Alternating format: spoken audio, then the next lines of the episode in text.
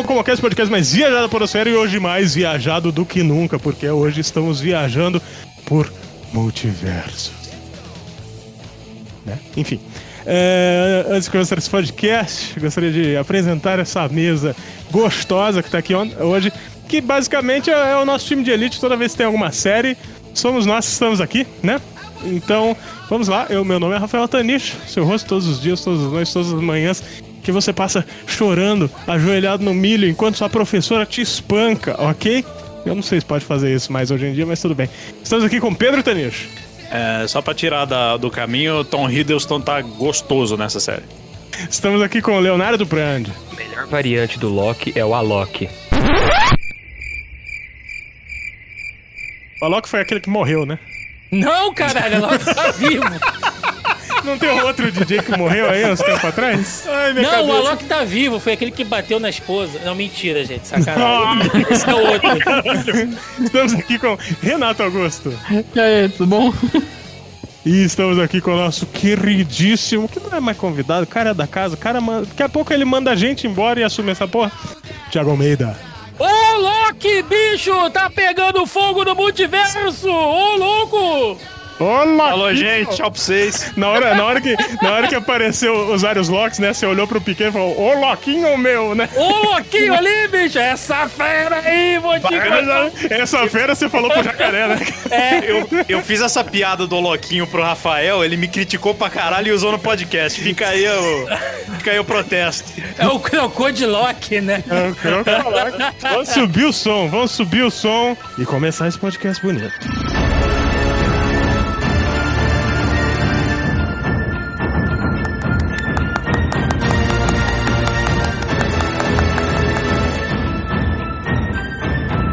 Vamos lá.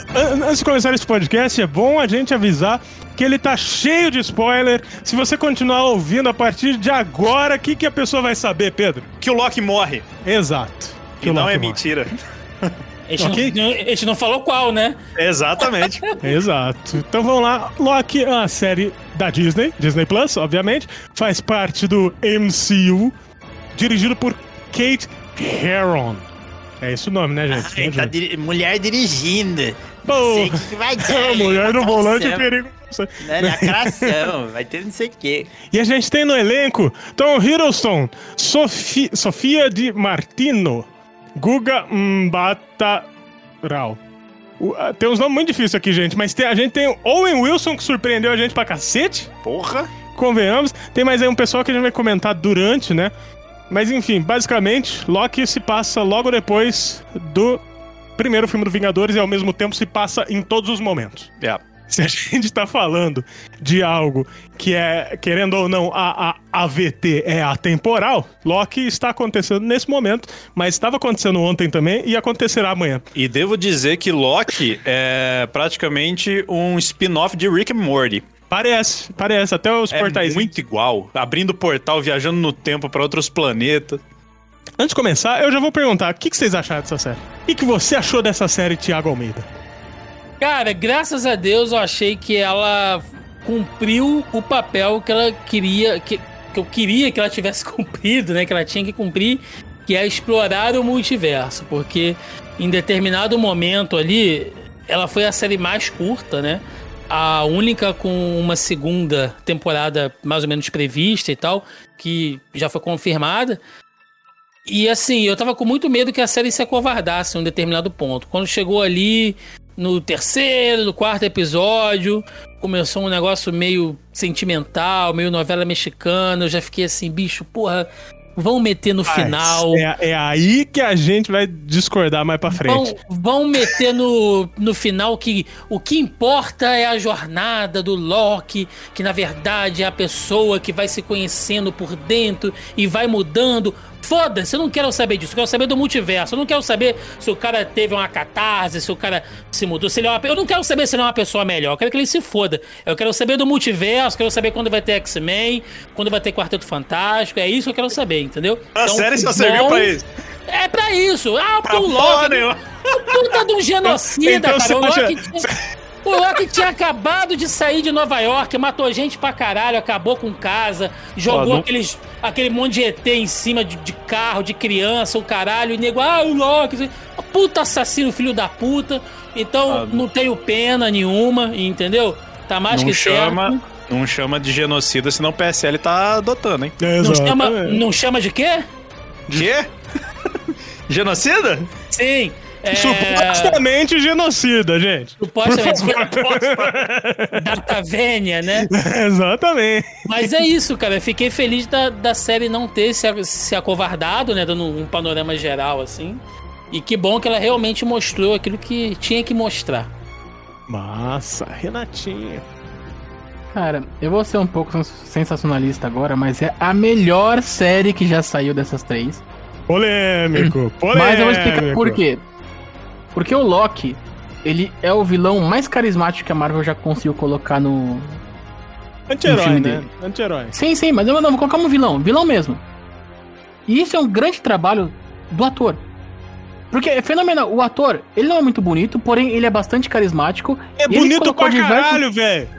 Ele, usa, não. ele usa uma camiseta social, uma camisa social colada e fica bem. Mas Você já viu tá, algum de nós? Você já viu algum de nós aqui com uma camiseta social colada, Renato?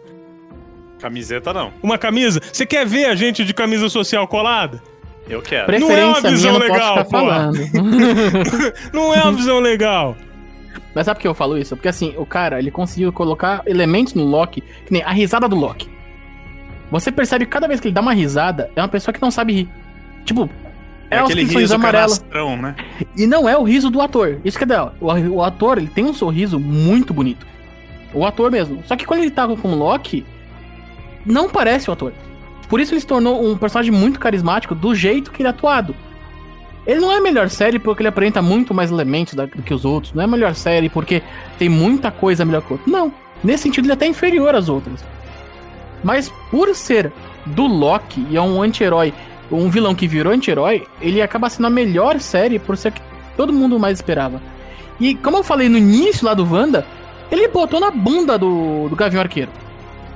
Porque você ter antes do, do, uma série do Gavião Arqueiro o Loki, o nível de carisma do Loki, não tem como a série do Gavião Arqueiro ser boa. e a do Loki é acaba sendo boa por causa dos pequenos detalhes, mano. É eu tava muito achando legal. que você viu a série no Xvideos. Não, é que não tem como, cara. O Loki, ele, ele, ele tem uma presença de cena, ainda mais numa série dele, que, meu, eu achei fenomenal. Por mais que é muito legal a da, da WandaVision, apesar de eu ter minhas críticas dos dois primeiros episódios, por mais que eu gostei pra caramba do Falcão Saldo Invernal, porque eu gostei da dinâmica, cara, o Loki é o Loki. Ele já tinha um nome. Eu concordo com o Thiago, é um genocida do caralho, que foi lá, matou todo mundo. Mas, cara, Supostamente genocida. É o cara que teve a redenção, que todo mundo gostou, mas foda-se, porque não é sobre a redenção dele. É o Loki antes da redenção. E jogou lá. E isso é legal pra caramba. É um outro caminho dele que é muito foda. Tá, é. Senador, pela ordem, posso só fazer um pequeno adendo aqui? Você tá Só pra- muito no espírito Zona em Agora- quarentena mesmo, Eu cara. Agora acabei com a gravar. palavra. Com a palavra Pela agora. ordem. Com a palavra agora, o presidente do Zona aí. É, Senhor Ancho Thiago queimado. Não, olha só, é só pra atualizar uma informação aqui do Pedro, que ele falou que tá muito Rick e Morty, né? Lembrando que a série foi roteirizada pelo Michael Waldron, que também roteirizou alguns episódios de Rick e Morty. Ele foi o roteirista e o produtor executivo de Loki e será o roteirista de Doutor Estranho no Multiverso da Loucura. Então Tá tudo sendo. Bonzão, hein? Tá Então- sendo, né? Tá gravando já essa é, então assim, é- é, essa semelhança não é Não é coincidência, por- né? Não é coincidência, né? Você vê que tem a mãozinha ali do, do cara mesmo. Vamos lá, Pedro. Eu gostei da série. Eu vou ser polêmico, assim como o Thiago, eu vou ser polêmico, dizer que das três, ela é de longe a que eu menos gostei. Porém, eu gostei bastante, eu gostei pra caralho da atua- atuação do Tom Hiddleston, eu gostei de praticamente todos os atores, principalmente o ator do final da série, que é- eu gostei pra caralho dele. E eu- Aquele que permanece. eu né? fiquei perdidaço, porque eu não tenho background nenhum da história. A única coisa que eu sei é abrir o multiverso. Agora tá liberado qualquer porra mesmo. Mas eu acho que a intenção deles era basicamente essa é a informação, né? Sim, dessa sim. série. Só que, assim, você usar uma série e só pra isso é um desperdício. É mas eles passaram, queria. eles passaram uma história legal. O, a- o Owen Wilson me surpreendeu pra caralho nessa série. Uau. Ficou Uau. foda pra bosta, assim. A gente até. Eu até do- perdoa aquela boquinha dele na hora que ele fica meio canastrão, tipo, Não, mas, biquinho, sabe? mas é que tá. Ele tinha que ser canastrão nessa série Ele e tinha. deu certo. Isso que é foda, tá ligado? Só, é a diferença dele ser canastrão aí e dele ser canastrão no Marley e eu, por exemplo. Que aí coube pra caralho. No Marley e eu, assim, toda hora que eu penso, pô, que bosta, o Totó morrendo, mas aí aparece a boquinha do Owen Wilson e eu fico com ódio. Que Mas bosta, é o Totó Owen morrendo. Wilson, mas é o eu Owen sei! Wilson. Eu tava, Caralho, coloca eu outra tava- pessoa no filme. Eu tava esperando aparecer o, o multiverso, assim, ele olhar. Uau! Tá ligado? Igual ele faz. Porra, é o, isso aqui é o quê, cara? É o Wilson. Então, basicamente, eu gostei pra caralho, só que eu acho que WandaVision tá muito acima e Gavião Arqueiro indo na rabeta rapidão lá. E vamos. Gavião Arqueiro não, caralho. Arqueiro, Falcão. Falcão. O Gavião Arqueiro eu não quero nem assistir. É que vocês puxaram o Gavião Arqueiro aí, não sei de onde saiu, não. Eu vou assistir porque assim, eu não esperava porra nenhuma de nenhuma dessas séries e todas elas me surpreenderam. Então eu acredito que eles vão fazer uma coisa boa. Mas dessa série em si eu achei legal, bom. Agora vamos passar a palavra para aquele que está muito feliz com o Aranha Verso que está por vir. Leonardo Brandi. Caralho, viu? Ó, o- a série do, do, do Gavião Arqueiro, vocês podem assistir porque vai ser baseada no arco dele com a Kate Bishop e é o melhor arco do Gavião né, Ah, pera, é, vai ser baseado no arco dele? Todas da as hora, né? séries do Gavião são baseadas em algum arco, né, cara? Exatamente. Não quando, é, depende, quando ele é o Ronin não é tão. não é em nenhum arco, né? Mas. É, então, esse genocídio aí ninguém fala. Aí, o que, que eu achei da série? Cara, a série, a série é legal. A série é legal sim. Ah, concordo com alguns pontos de vocês. Eu acho que essa série serviu mais como trampolim. Acho que isso que me incomodou mais da série, sabe? Ela não, ela não se comprometeu em se focar dentro do universo dela. Ela é sempre um trampolim, porque ninguém assistiu esperando ver um universo do Loki ser construído. Todo mundo assistiu pensando, puta, será que vai ter um multiverso pra eu ficar fazendo mil teoria na minha cabeça pro filme do Doutor Estranho? Porque É ninguém assistiu essa ligação, série velho. pensando. É uma série de trampolim. Porque, assim, em nenhum momento você fica, eu quero assistir o final de, de Loki porque eu tô envolvido com a trama de Loki. Você só fica, será que tem alguma coisa ali no fundo de algum cenário que é um indicativo de que vai ter X-Men, Quarteto Fantástico ou Multiverso? É só isso. Eu tô, todo, todo momento as pessoas. A série foi só pra isso. Foi só pra você ficar pensando. E tudo bem. Se ela se propôs a isso, tudo bem, acho que sim. Por isso, pra mim, ela não fica na melhor. Mas não, não dá pra dizer que não foi um trabalho muito bem feito. As atuações, pra mim, é um absurdo de atuações. O, é, quando a gente chegar pra falar do último episódio, eu vou falar de uma atuação em específica que pra mim foi absurda, uma das melhores atuações que eu já assisti assim. Esse no episódio tem duas Marvel. atuações espetaculares, né? Absurda, absurda. E assim, todos os atores parecem que estão no, no ápice deles ali. Estão muito bem, muito bem. E sobre o multiverso, eu também tenho meus pontos que se a gente for entrar mais a fundo sobre as nossas ideias de multiverso, eu exponho eles. Ó, só pra deixar Thiago- claro, o Thiago eu vi porque eu queria saber o arco do Loki, tá? Só a exceção dessa regra aí. Ah, mas eu queria muito ver o Loki. Mas vamos lá. É... Queria O muito. que, que eu acho? O que eu acho? Eu temos um discordo de todos vocês. Eu discordo de todos vocês. Discordo do Thiago. Eu acho que não tem que ser uma série só pra colocar o multiverso, senão devia ter dois episódios só. Não, ma- mas aí eu concordo contigo. Dá pra ter o primeiro, o segundo e, o- quinto e o sexto. O Ah, terceiro então, tá e o vendo? quarto acabou, cara. Eu poderia concordar contigo, mas estaríamos os dois errados, como. Sim. Eu podia concordar com você, mas aí seriam dois falando merda, É, né? exatamente. Eu poderia concordar com o Renato que essa é a melhor série. Mas não é.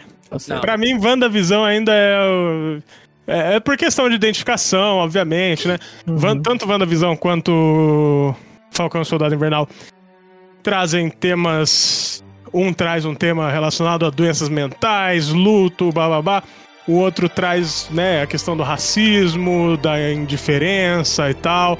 E o Loki, obviamente, que seria uma série mais afastada dessas coisas mundanas, digamos assim, né? Mas Loki pra mim fica em segundo lugar. Olha que bonito, dessas três séries. Enfim, eu gostei, mas eu vou falar o que eu gostei durante a leitura dos episódios. Pra você que está ouvindo agora, não ouviu ainda o, o, o que a gente fez sobre WandaVisão, não ouviu o que a gente fez sobre Falcão e Soldado Invernal, eles estão aí no link da publicação, ok? E assim como a gente fez nesses episódios, a gente vai fazer nesse, que é faremos a leitura do resumo do episódio e comentaremos em cima, ok? Pra gente não perder nada, certo? Qualquer erro que tiver, a culpa é da Wikipedia.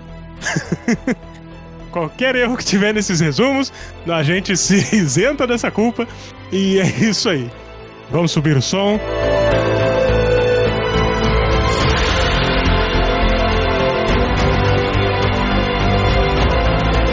Episódio número 1 Glorioso Propósito.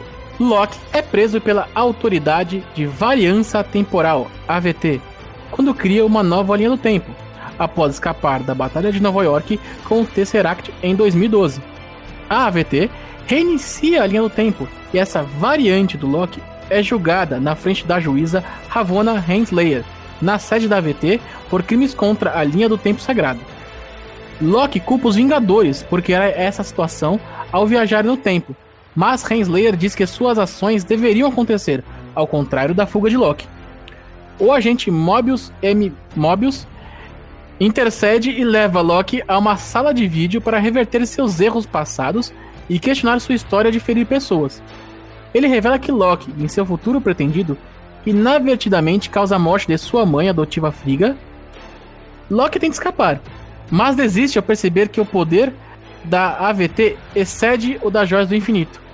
Ele retorna à sala de vídeo e assiste a mais eventos futuros, incluindo sua própria morte nas mãos de Thanos. Ele então concorda em ajudar Mobius a caçar outra variante de Loki que matou vários agentes da AVT e roubou suas cargas de reinicialização da linha do tempo. E aí? Primeiro episódio. Cara, eu acho que é uma emoção ver o Loki de novo devido até o jeito que ele morreu, que não foi um jeito Loki de morrer, sabe? É muito Loki. Não, é, é muito, é muito, porque assim, a gente imagina o Loki morrendo, tipo, fazendo o alguma que vai coisa. ter de piada nessa bosta desse episódio não tá escrito, gente. Então acostumem-se desde já, ok? Con- Continue. Que, tipo, eu sempre esperava se acontecesse uma coisa com o Loki, seria uma coisa mais mirabolante, não uma coisa tão simples como aconteceu com o Thanos. Porque faz sentido ele ter sido simples, porque pro Thanos aquilo era simples. Daí quando aparece ele de novo, cara, é fenomenal.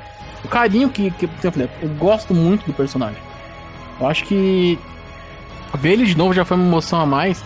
Até por isso que eu brinquei falando que é a melhor série, porque eu acho que é essa emoção que veio quando eu vi a série. É a série talvez mais pipoca da- das três. É a série mais que você Então. pode sentar com pipoca e ver, porque, tipo, Eu vou, eu vou colocar um ponto aí que esse Uhum. Loki não é o nosso Loki.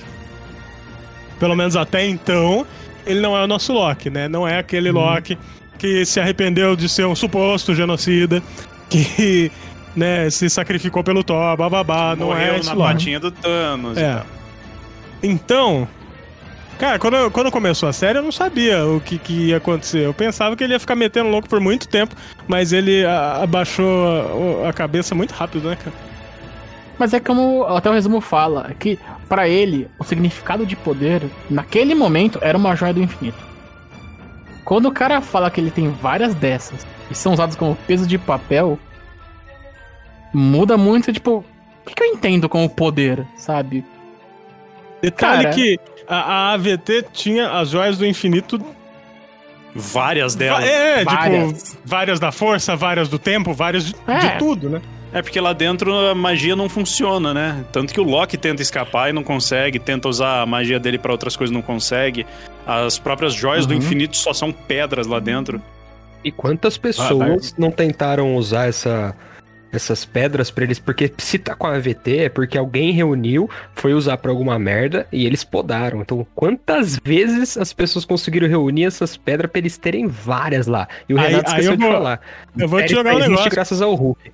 Então, eu vou te jogar um negócio. Será que não existem joias do infinito lá que foram pegas da mão do Hulk, Do Loki. do Loki, do Doutor Estranho? E até de que uma Porque coisa. a partir Rafa, do momento que a gente fala de um multiverso, tudo aconteceu.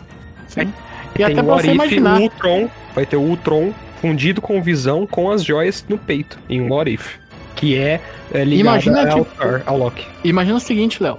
Tipo, pra gente, é, O Loki, na hora que os caras contêm as joias do infinito aqui, como se fosse pedra de pedra pra segurar papel, eles já conseguiram pegar pessoas com as joias na mão. Qual que é o nível que eu vou estar enfrentando aqui sem nada? Sem a magia. Entendeu? Já Eu muda te perguntar um coisa. negócio. Te perguntar um negócio. É, logo no começo a gente tem o Wilson lá também pegando aquela evidência que o demônio deixou com a menininha, né? Naquele universo. E ela aponta pro quadro, né? Um quadro meio que de um diabo lá. O que veio na cabeça de vocês? Vocês já falaram, puta, vários Loki ou Vários uma Loki. cópia exata desse Loki? Não, vários Loki. Vários Locks. Eu achei que era o Loki igual. Eu achei que era o Loki o, o Tom. Eu Eu, também. eu achava que inicialmente era o Tom. Era um Tom, eu- tipo, que realmente foi pra ser o. o genocida de todo mundo. Eu comecei a assistir, que- já tinha saído boa parte dos episódios, já tinham até comentado do, do jacaré. Então eu Uhum. já esperava outro Loki, e nesse momento eu já pensei, se eu tivesse assistido no primeiro dia, com certeza eu ia pegar comentário de algum filho da puta falando de Mephisto. É só, é só fugir do, do Alvin, né, cara? Não, não, ma- mas, mas aí, Pedro, tem que defender o pessoal que o Mephisto não entrou nessa. Quem entrou foi o personagem Conquistador lá. Desde o início falava do Conquistador. Kong. É. Kong. Desde Mas- o início, o Mephisto ele ficou no, no primeiro. Então, Mas era um bagulho muito louco, né, cara? A, a tara do Wilson por jet skis, né? Que começa a ter as conversas. Acho que é no segundo episódio, né? Começa a ter essas conversas. E. aham. E, e, mano, e- isso é uma coisa, sei lá, pelo menos pra mim ficou evidente que todo mundo ali tinha uma vida fora de lá. E, Uhum. sei lá, deram algum jeito de apagar isso da mente dele, sabe? É, mas Eu achei que de certa legal forma, essa teoria não tava tão errada da questão de foi todos lá foram criados pelos Guardiões do Tempo, e não sei o quê. Porque, de certa forma, foi, né? Que foi criado, mas a partir de algo que já existia, que era uma pessoa normal. Só pro nosso Sim. público também nas- é, saber dessas diferenças dos quadrinhos pra série, que é, que é também bacana. O, a AVT dos quadrinhos, todo mundo é o Mobius. Eles pegaram o Mobius em vários pontos do tempo e montaram a AVT onde todos os funcionários são o Mobius. Ele tá em tudo, menos no, no topo. Aí no topo é outro cara, mas no- os funcionários são todos o Mobius. Na série eles já fizeram diferente, mas pra mim, particularmente, eu prefiro o que foi feito na série. Imagina você trampar num lugar que todo mundo é o Owen Wilson, cara. Puta que que desgraça. Que pariu, cara. Imagina aí. Aí, tipo, um começa, uau, o outro uau. emenda, uau, uau, e não para essa É, porra. é tipo aquele vídeo do cara chegando no, no cercado de peru e fazendo. E todos eles fazendo Exato, juntos. exato. é, Seria exatamente isso. E aí, Thiago? Qual que foi a sua impressão do primeiro episódio? É, véi, vamos lá. Ah, em relação às, às, às joias e tudo mais, é, eu tô na mesma linha de pensamento do do Léo. Que aquilo ali não tem significado nenhum de ter aquelas joias ali e tal. Quer dizer, tem um significado, mas eu vi um monte de teoria, né? Nossa, porque vão pegar as joias do infinito que estão lá, vão juntar, vão fazer outra manopla. Não, cara. Aquilo ali é só uma figura de linguagem para mostrar que é, o significado de poder é relativo. O que o Loki achava que era poder já não é mais. E aquilo é pro espectador também. Porque a gente tem muito isso na nossa cabeça, tipo, nível de poder Thanos com a manopla do infinito pode fazer qualquer coisa, tem o poder de transformar uma realidade. Sim, ele tem. Então, teoricamente, seria o poder supremo. A gente ficou 10 anos sendo bombardeado por essa informação no MCU. Né? Os filmes todos foram para obtenção daquelas pedras. Então a gente tem essa noção.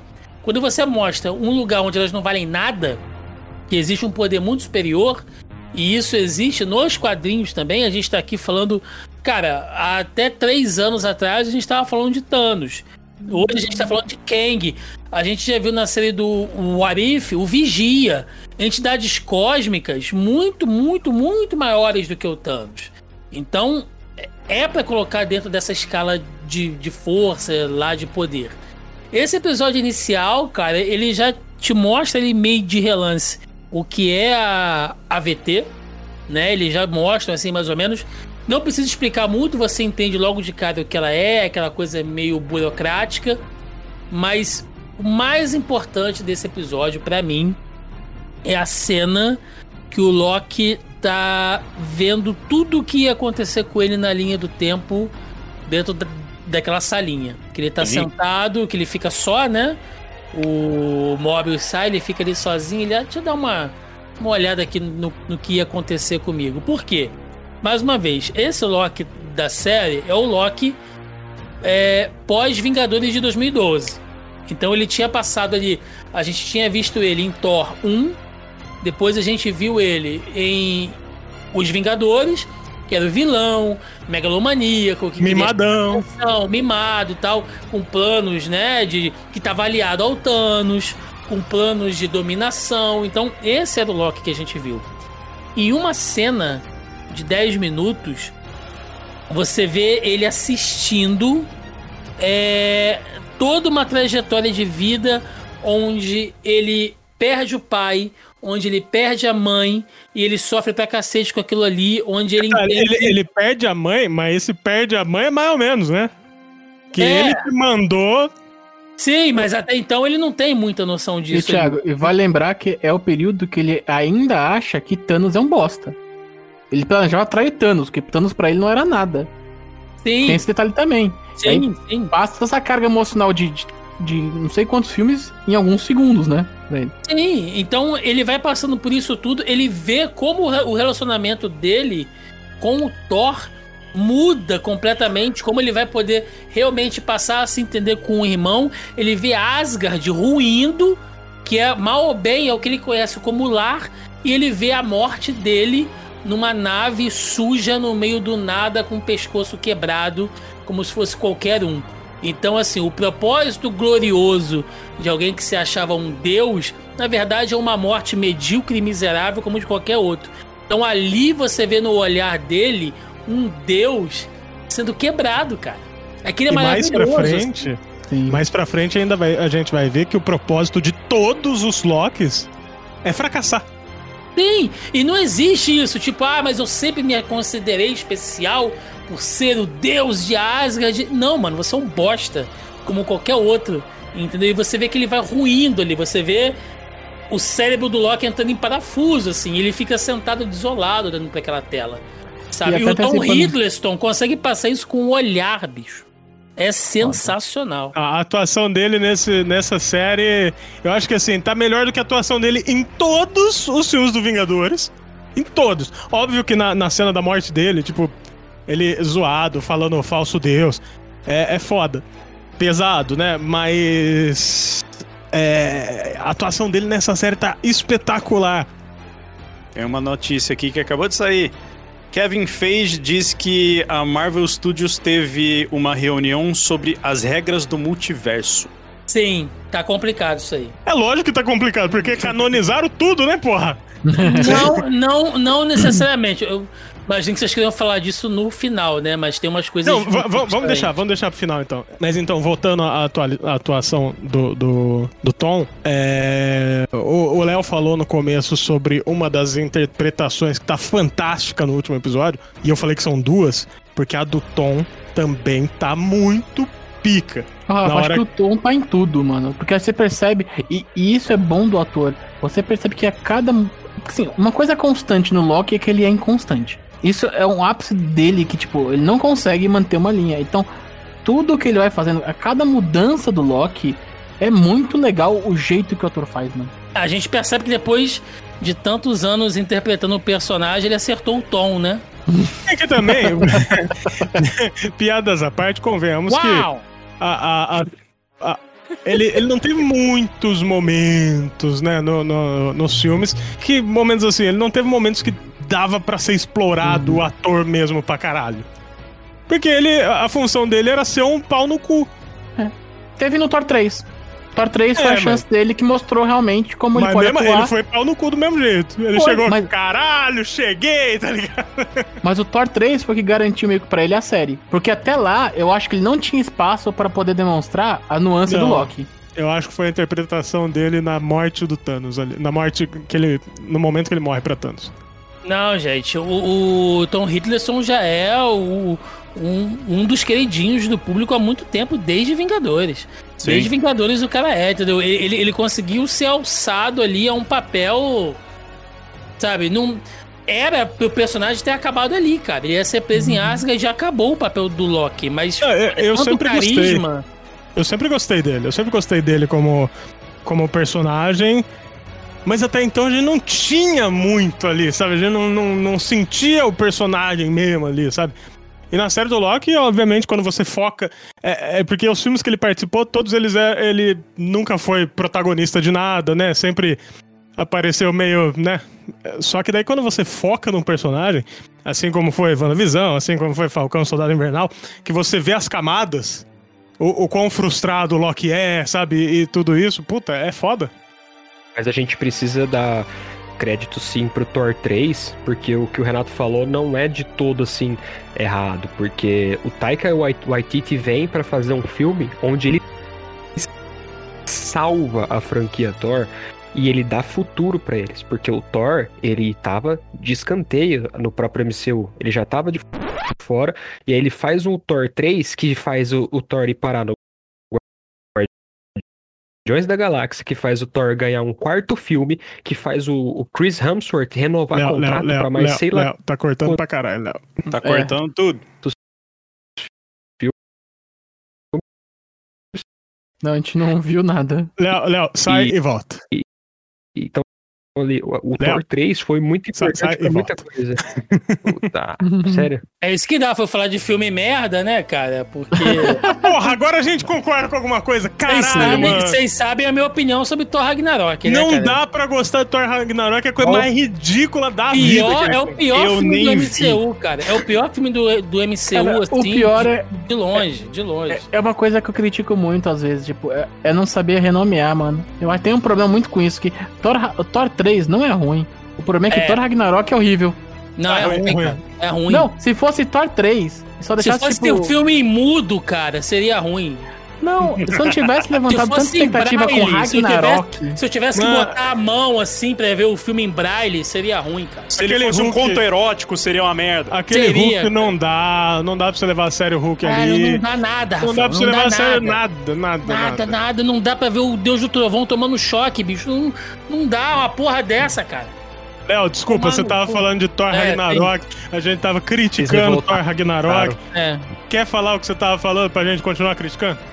Filme merda. Não, eu só ia dizer que eu, que eu acho que o, o Taika Waititi e o Thor Ragnarok foram importantes sim, porque o Thor tava de escanteio e graças ao terceiro filme, é, que pode ser, podem achar ruim, isso não tem problema, mas ele foi remodelado para agradar o grande público e isso garantiu pro, pro Chris Hemsworth um contrato de sei lá quantos filmes. O Thor não ia estar no Guardiões da Galáxia 3, o Thor não ia ter um Thor 4 e pode ser que talvez não tivesse a série do Loki, talvez fosse outro personagem que fosse parar na AVT. Mas acho É, que o Thor zoeiras 3 à foi o que parte, garantiu apesar de eu não gostar do filme, é, eu concordo com o que o Léo fala que pra grande massa o Thor muda assim realmente da água pro vinho a partir de Thor Ragnarok. É, ele dá essa coisa do humor, essa ah, dá uma personalidade pro Thor que até então era muito genérica.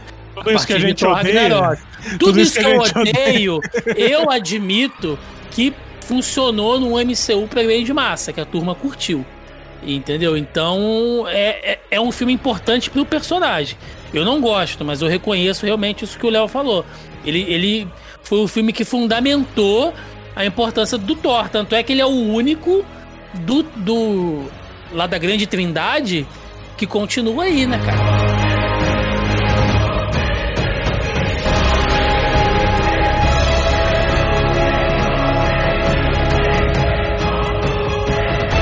Episódio 2 A Variante.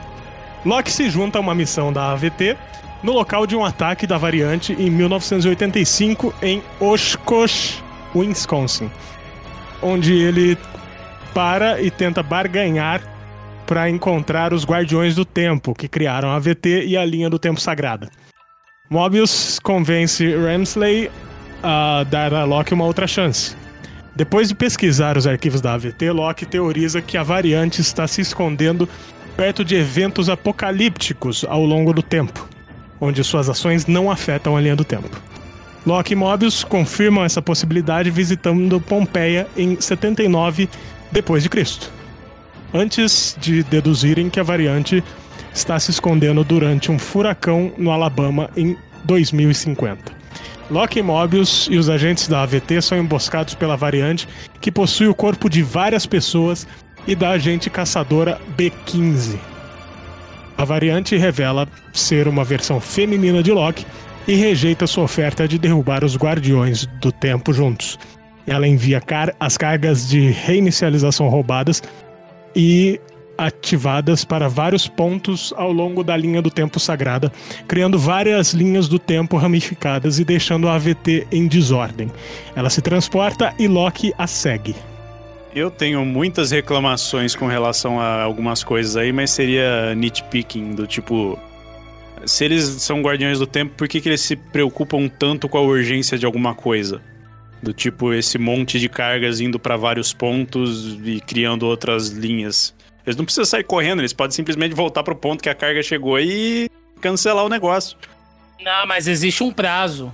Existe um tempo de ativação daquelas cargas, que é a tal da linha vermelha. Se ela passa, você não consegue mais fazer aquela alteração.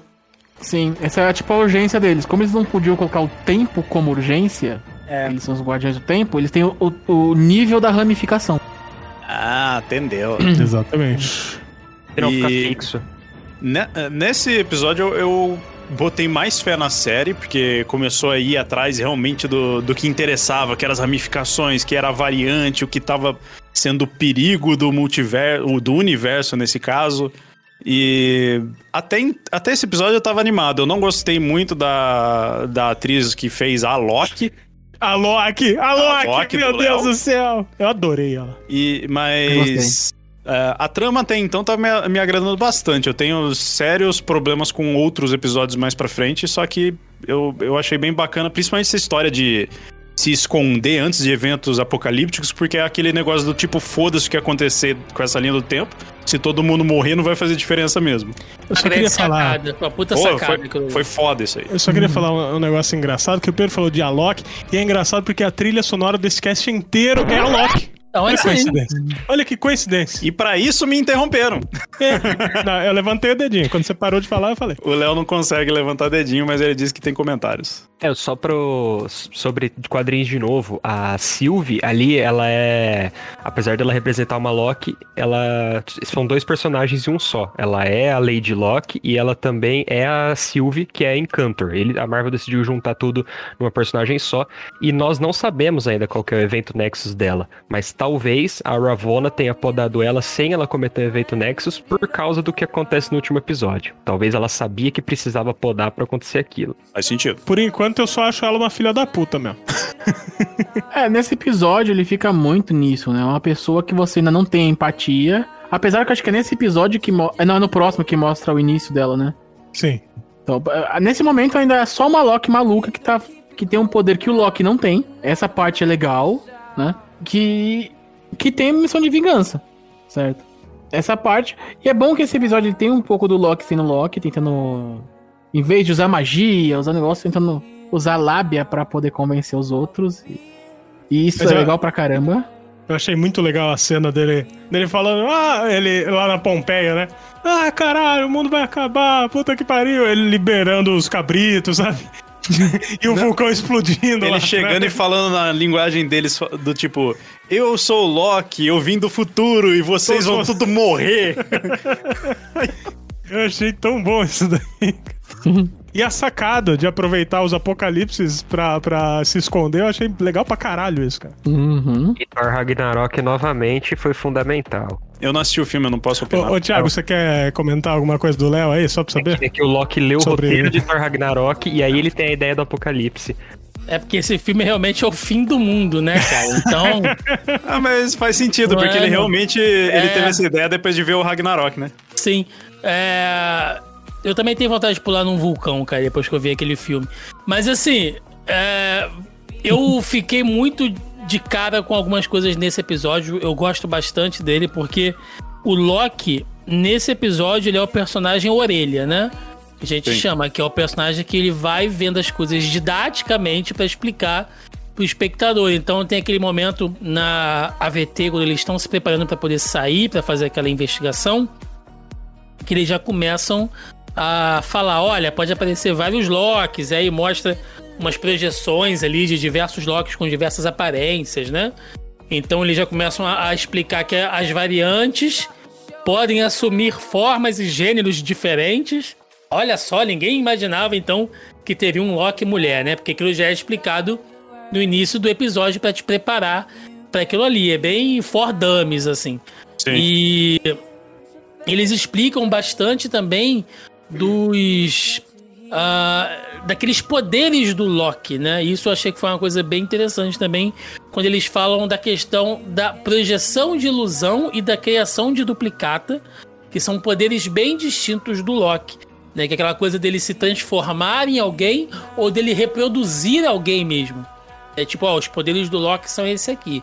Então é uma coisa muito bem didática para quando você vai conhecer a, Sylvie depois e você vê que os poderes dela são totalmente diferentes. Ela fala que não quer ser chamada de Loki, que ela é outra coisa e tal. Naquele ponto eu já pensei, cara, não é um Loki.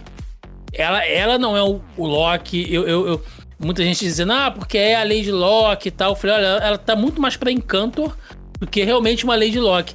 Eu acho que o, o caso dela é bem semelhante o que, o que aconteceu com o agente americano. Ele começa como um personagem e aí você tem toda uma transição e no final da série ele já é outro. Né? No caso da Sylvie, eu vejo um pouco assim. Ela começa ali como uma variante Loki, só que ela, ela é tão diferente, ela tem poderes tão diferentes e motivações e tal, que no final da série ela tá mais pra uma Encantor do que realmente pra um Loki, né? Mas é um episódio muito bom, cara. Ele, ele é muito didático, ele explica muitas coisas ali de como funcionam a linha do tempo ainda. Tem o, o Loki fazendo a explicação lá do fim do mundo com a salada do, do, do Mobius. então é, é muito didático, né? E é legal porque essa parte do Loki explicando os poderes dele é muito legal, porque é muito Loki isso, né? Sim, É Porque- muito Loki. É não, muito porque, Loki. tipo, o pessoal fala o poder dele errado, ele é tão arrogante que ele não consegue ouvir falar o poder dele errado. Ele não. Não é Ele é- assim, não. Ele é um nerdão chato, né? Do tipo, na verdade, não é assim. Não, mas eu- tem o, o Mas é que secretário. menosprezam ele, entendeu? O poder Tem- é no- muito menor. No primeiro episódio, quando eles chegam na AVT, tem o, o secretário lá que a, a, a gente entrega o Tesseract e fala, ah, guarda isso daqui com as outras coisas. E o, o- esse cara, em algum momento ali no primeiro episódio, o, o Loki dá uma ameaçada nele. É quando ah, o porra, Loki vou te pede transformar o- num peixe. Quando o Loki pede o Tesseract de volta, o Loki, na verdade, fala: ou você me traz o Tesseract, ou eu vou te estripar como um peixe. Ele, o que, que é peixe? E, e depois ainda tem outras conversas desse cara com outras pessoas. Pô, ele falou que ia me fazer sei lá o que com nenhum peixe. Pô, nem sei o que, que é peixe.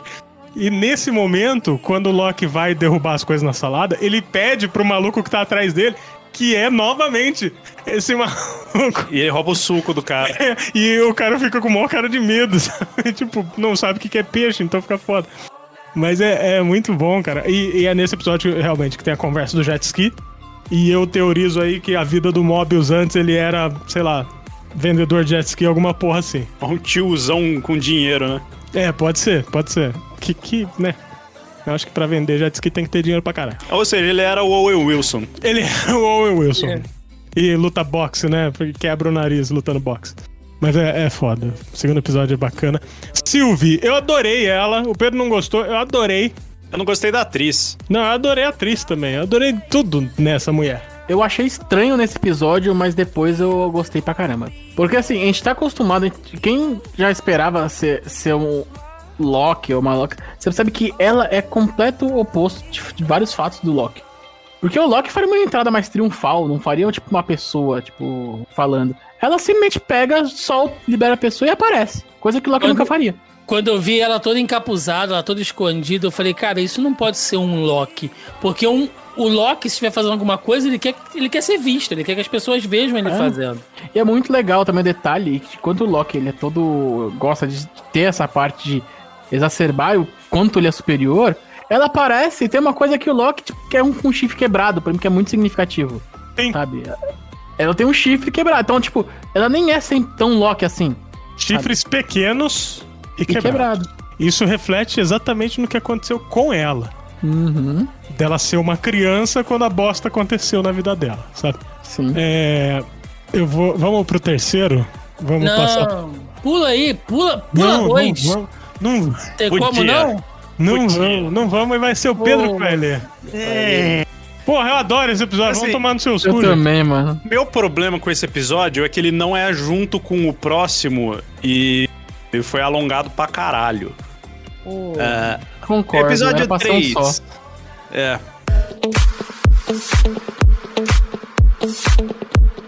Episódio 3, Lamentes, que é o, basicamente o que eu senti assistindo esses dois. Nossa A senhora. variante chega à AVT e tenta encontrar os Guardiões do Tempo, seguida por Loki, que usa um Tempad para transportá-los para longe e escapar de Renslayer. Eles chegam em 2077 em Lamentes 1, uma lua que logo será esmagada por um planeta.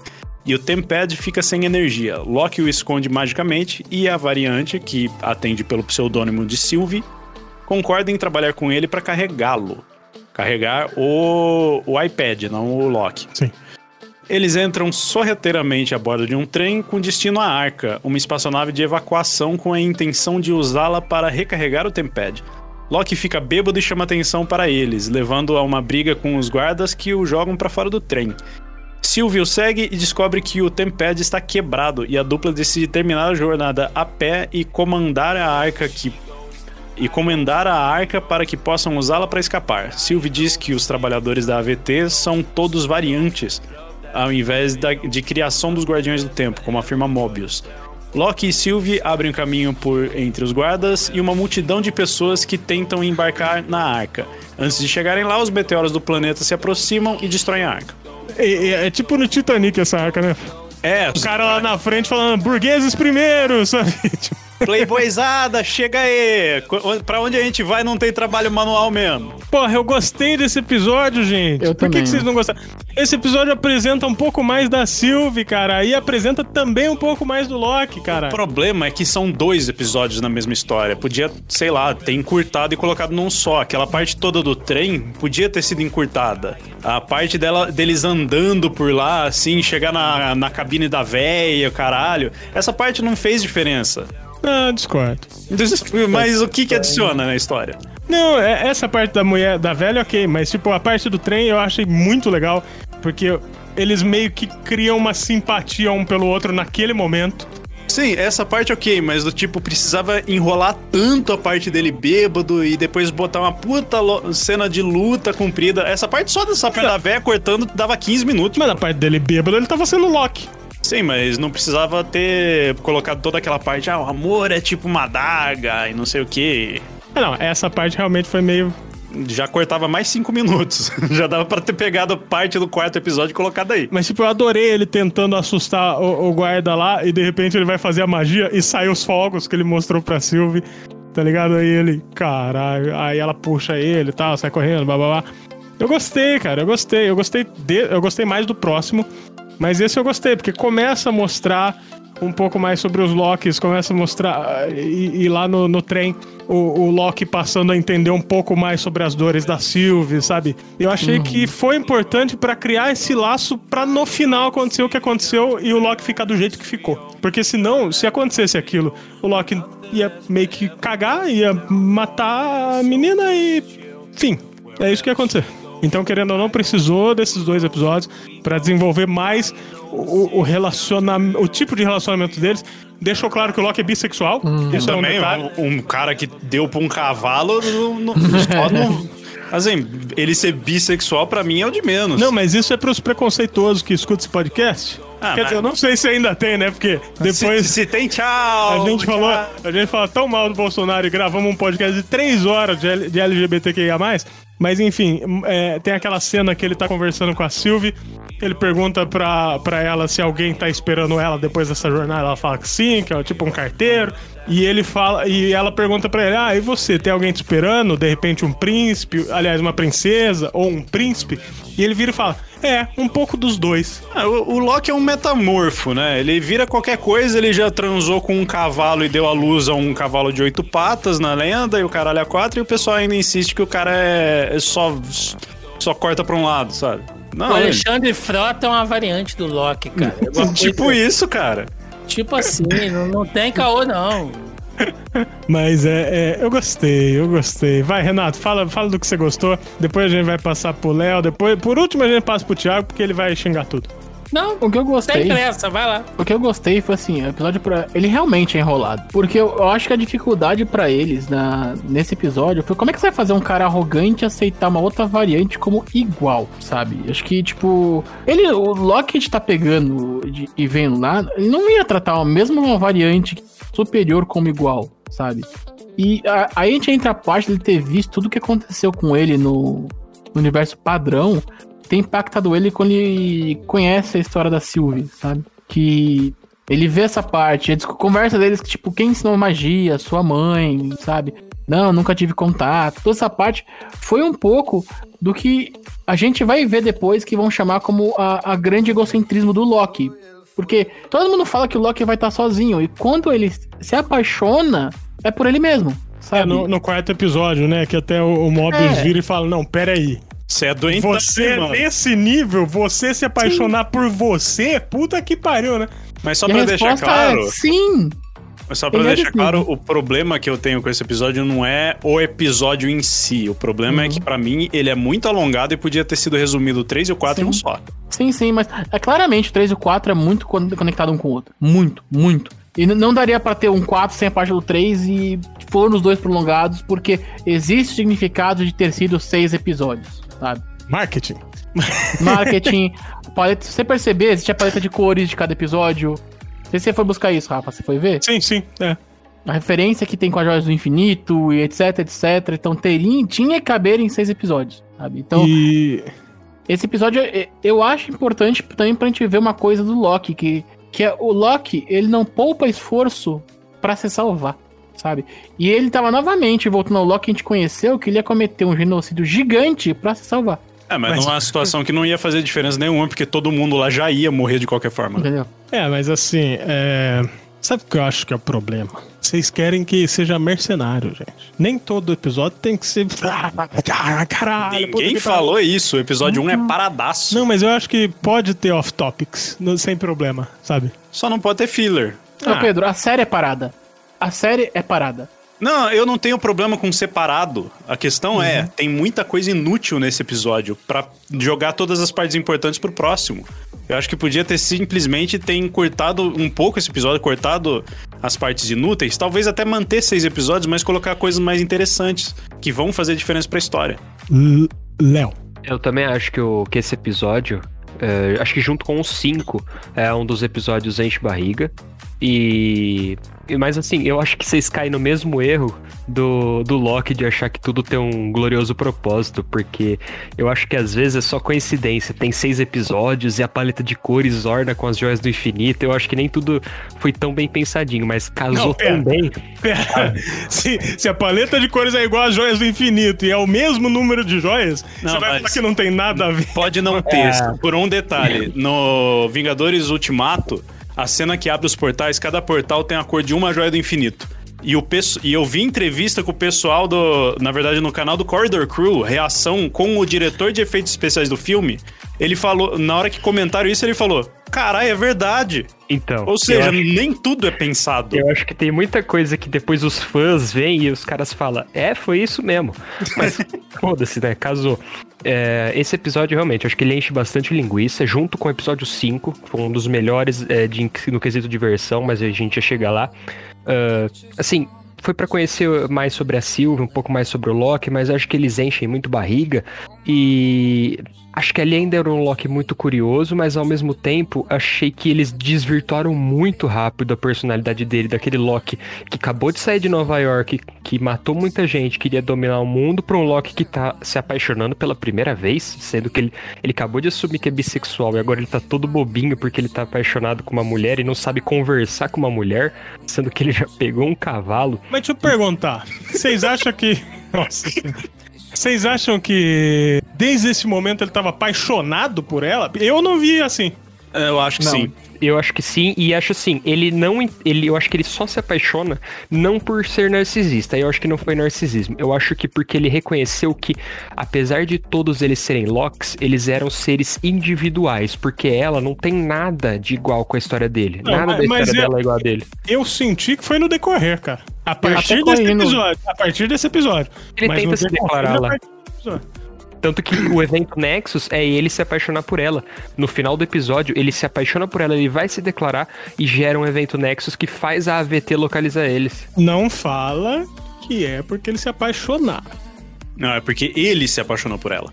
Sim, e aí gera um evento Nexus, a AVT consegue localizar eles e aparece lá mesmo sendo um apocalipse. Cara, porque eu, foi um eu real muito não vi grande. isso, cara. Eu Foi um não vi evento isso. Nexus Porque assim, grande.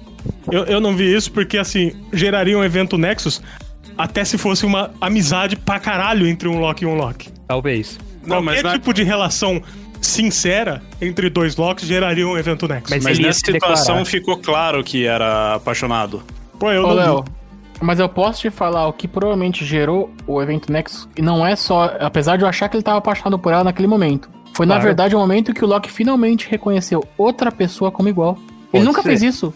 Pode ser. Todo mundo pra ele era inferior, sabe? e É, eu não achei que foi rápida a não era- mudança. Eu, não achei que foi rápida a mudança. A mudança dele foi no episódio 1, Léo.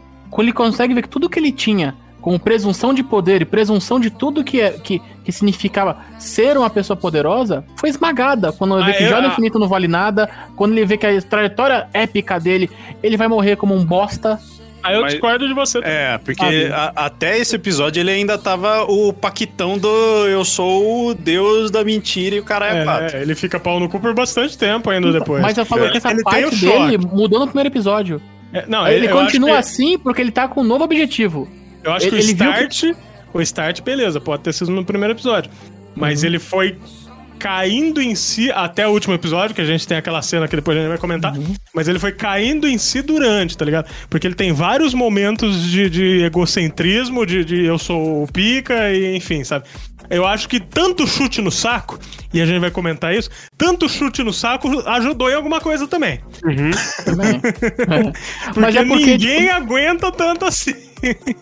Mas é um pouco, o Rafael, porque assim, você tem que lembrar que a partir do momento que, ele, que pegaram toda a peça dele de poder, jogaram no lixo, ele vai criar um vácuo. Só que o Loki, ele não é o cara que vai parar pra pensar e vai se sentir mal. Não, ele já bolou. Se esse aqui não é poder, o poder o que, que é? Quem manda em tudo isso. Então ele já, automaticamente já criou um plano de tomar conta, que é o que ele fala no episódio anterior.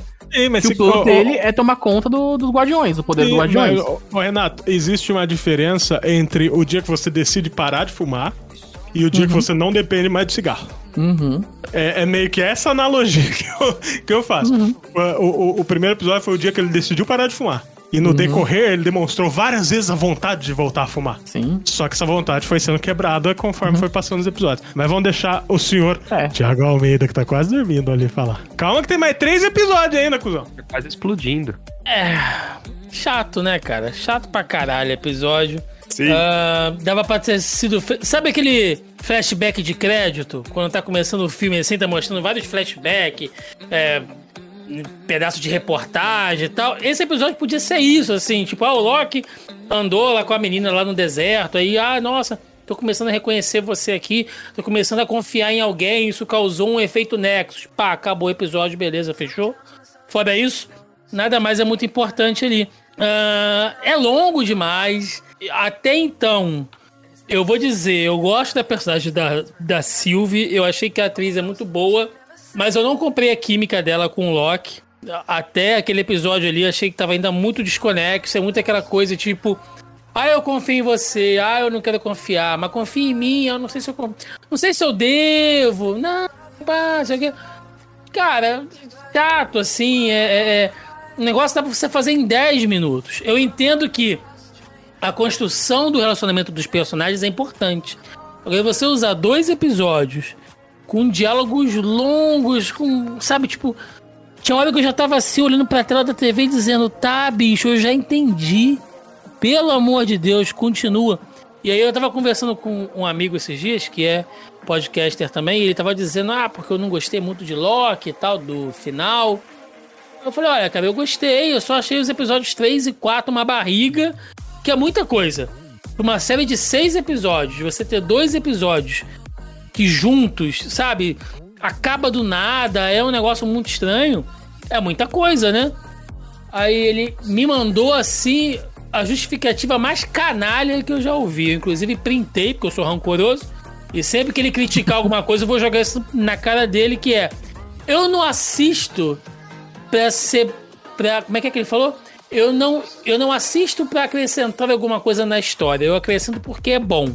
Ou seja, se tivesse sido uma merda, eu garanto que ele ia falar assim: ah, não acrescenta nada na história. Então, pra mim, é o argumento mais canalha que tem. Porque você só viu porque você gostou. Eu, eu, eu posso assistir aqui um, sei lá, um desenho, um Naruto da vida, com 300 episódios fillers que não vão levar em lugar nenhum, que vai me tomar um tempão pra eu poder assistir. E aí a história não vai andar em nada e no final fala assim: "Ah, mas a jornada, foda-se a jornada. Eu quero saber a história, bicho". Sabe? O que que isso acrescentou pros personagens? Qual é Multiverso, curva de cara. evolução? Não, a questão Não é. faz sentido. Você pode, você pode pegar o episódio 3 e 4, fazer um videoclipe de 20 minutos, vai dar no mesmo. E outra coisa, o final da série ainda me deixou mais irritado, porque a construção de relacionamento que foi criada aqui foi jogado fora no final da série. Ah, então, eu me sinto um otário de ter visto aquilo ali, um idiota de estar sentado vendo aquela merda ali, e os caras postando namorinho. E outra coisa, a série é tão fodida, os caras não sabem nem o que estão fazendo. É tanta encheção de linguiça que botaram ali os funcionários públicos mais eficientes do mundo. Porque vai tomar no cu, tem uma lua caindo no seu planeta e tem guarda de ferroviária correndo atrás, caçando bilhete, passa até o final do episódio uma lua gigante caindo, os caras, cadê o bilhete? Cadê o bilhete? Meu irmão, foda-se o bilhete do trem, meu amigo. O mundo tá acabando.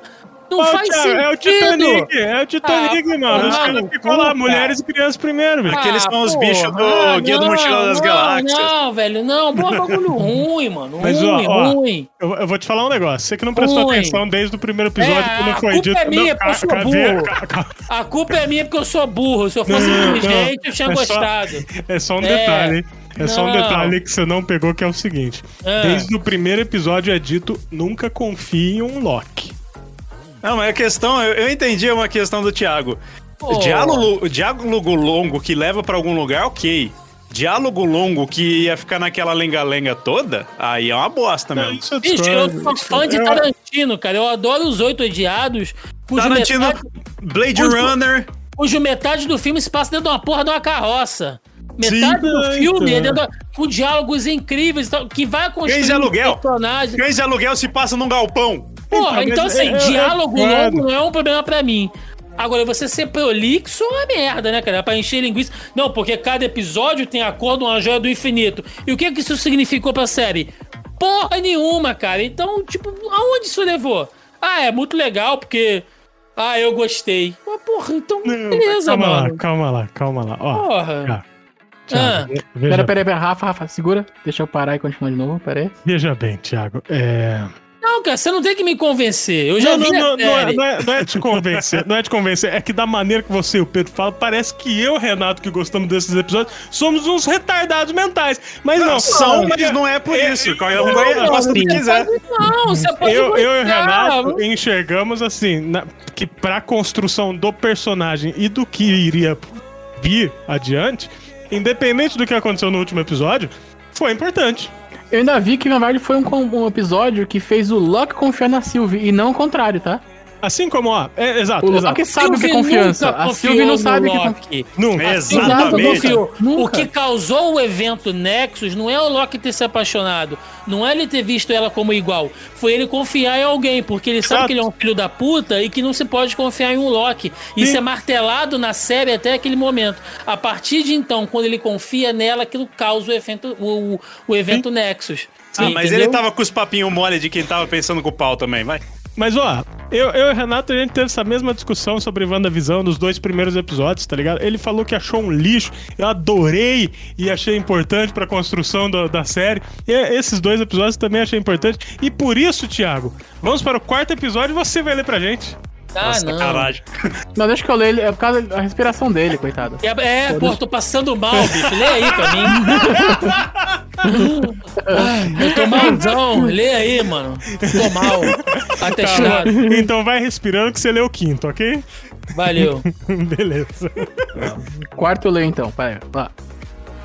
Quarto episódio: O evento Nexus. Em Lamentes 1, Sylvie diz a Loki que escapou da detenção da AVT quando criança.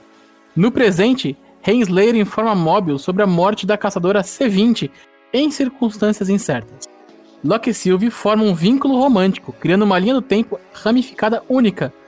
Mobius prende os dois, punindo Loki, deixando em um loop temporal com Sif.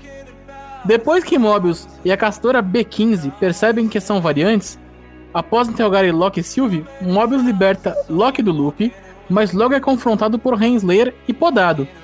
Loki e Sylvie são levados até os Guardiões do Tempo por Renslayer, antes da castora B15 intervir.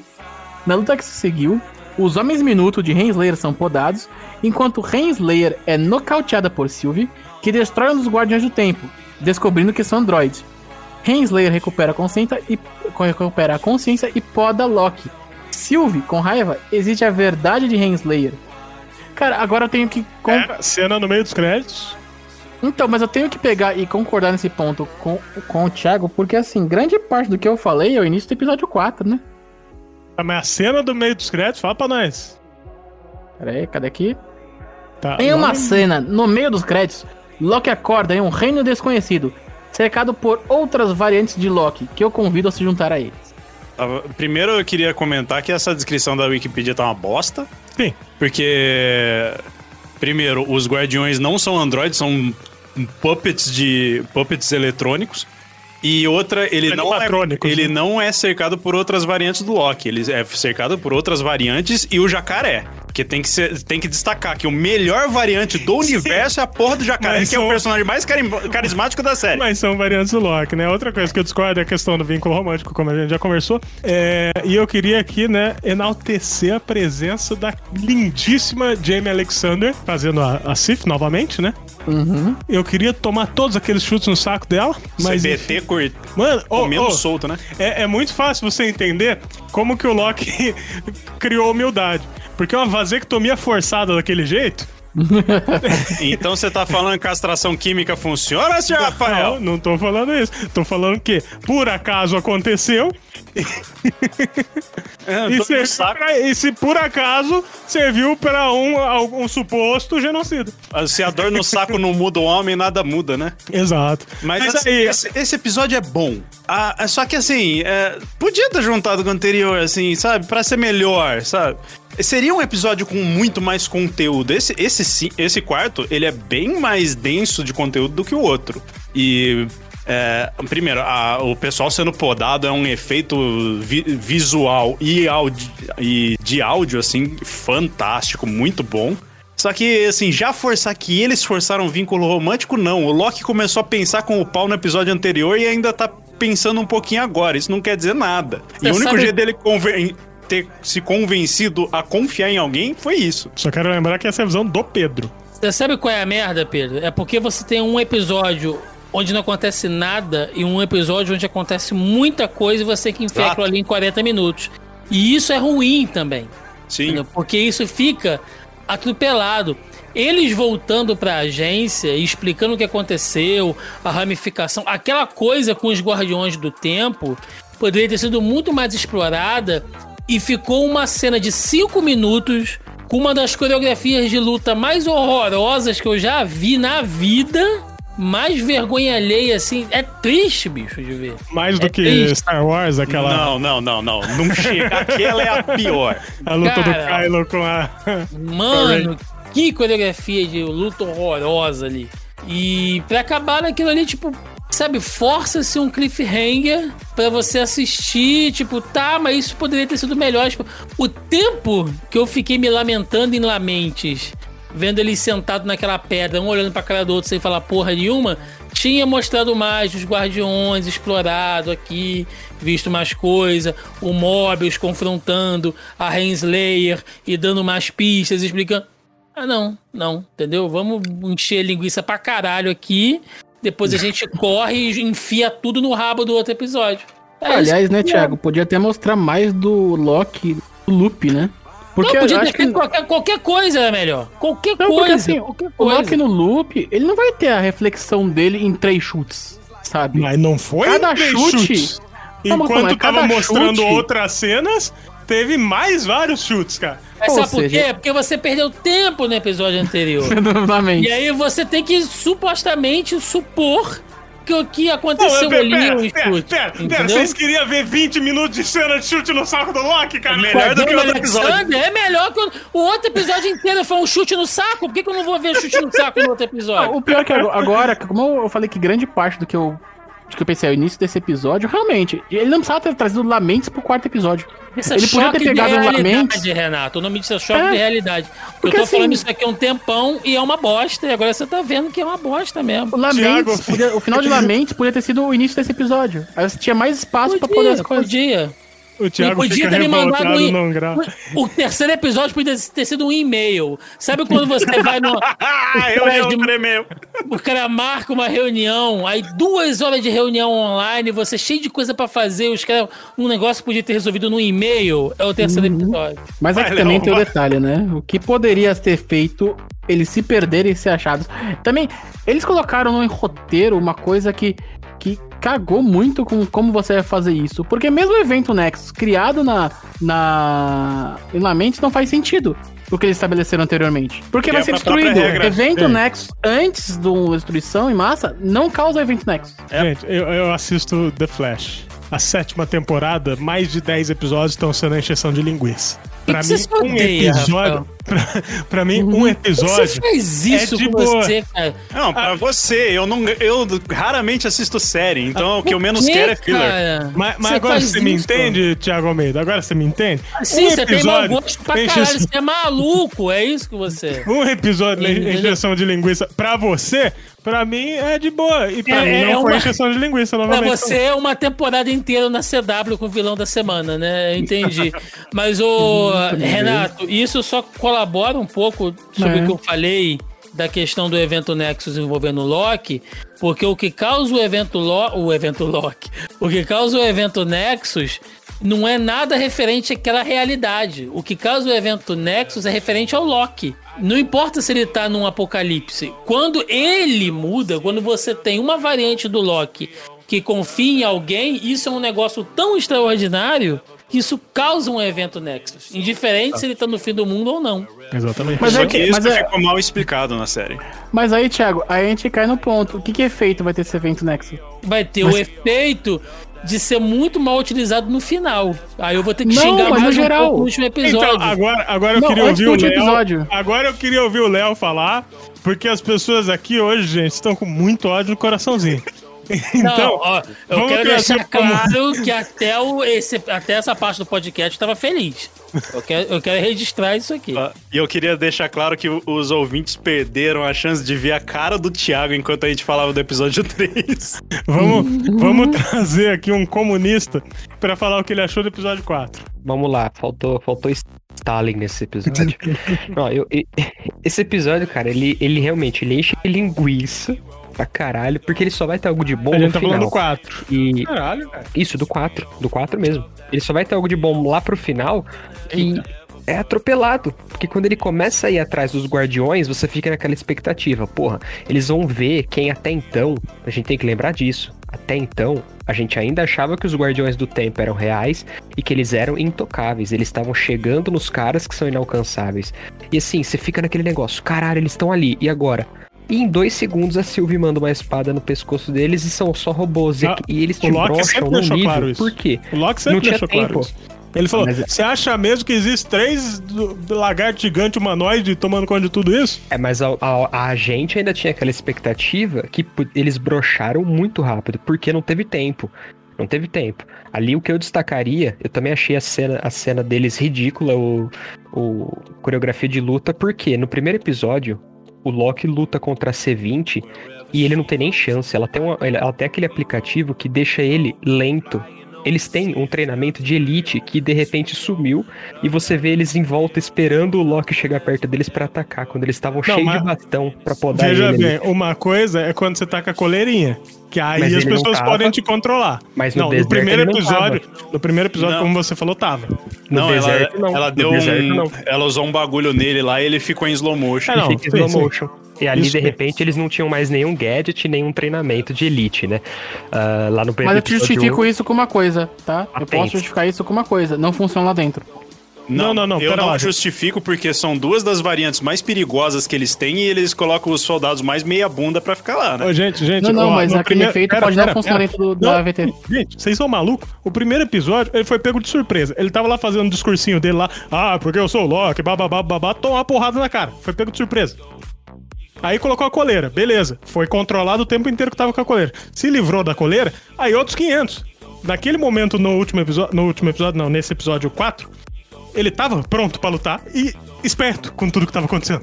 Mesmo assim, não justifica a luta merda pra caralho. Não, não justifica a luta merda, mas justifica essa, essa perda de todas as habilidades que o Léo falou.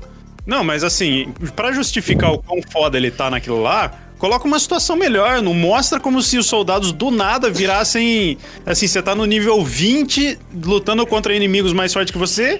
E do nada te coloca na sala do chefão pra enfrentar inimigo nível 1. Mano, mano, mano, mano, vamos, vamos, vamos admitir uma parada pra, pra poder ficar bonito. Pra ficar bonito, pra ficar sincero. Ficar um bagulho honesto aqui. As cenas de luta são ruins. E é um roteirismo pro Loki, ele- porque não justifica em Thor e em Vingadores o Loki sai no mano a mano com o Thor. Usando aquele bastão dele lá, de boa, ele dá uma facada no bucho do Thor numa hora lá. Ele tem habilidade pra sair no mano a mano com o Thor. Em Thor 2, ele enfrentou todos aqueles guardas lá. In- Inclusive, ele luta contra o próprio Malekith, cara. Os Elfos Negros. Depois, em Thor Ragnarok, ele, o Hulk, o Thor e a Valkyria vão contra todos aqueles desafios lá, contra a Hela, não sei o quê. O Loki é bom de porrada. Sempre foi, não justifica ele ter apanhado pra aquela galera. Pô, ele, ele apanhou pro caixa do supermercado, cara, que a Sylvie tava controlando. Não, e ele, ele sofreu nessa luta contra eles lá. Sofreu pra caralho. Precisou da pelo ajuda amor da de Sylvie, Deus. sabe? Não, pelo amor de Deus. Eu destacaria nessas, nesse episódio muito a atuação da atriz que faz a Ravonna.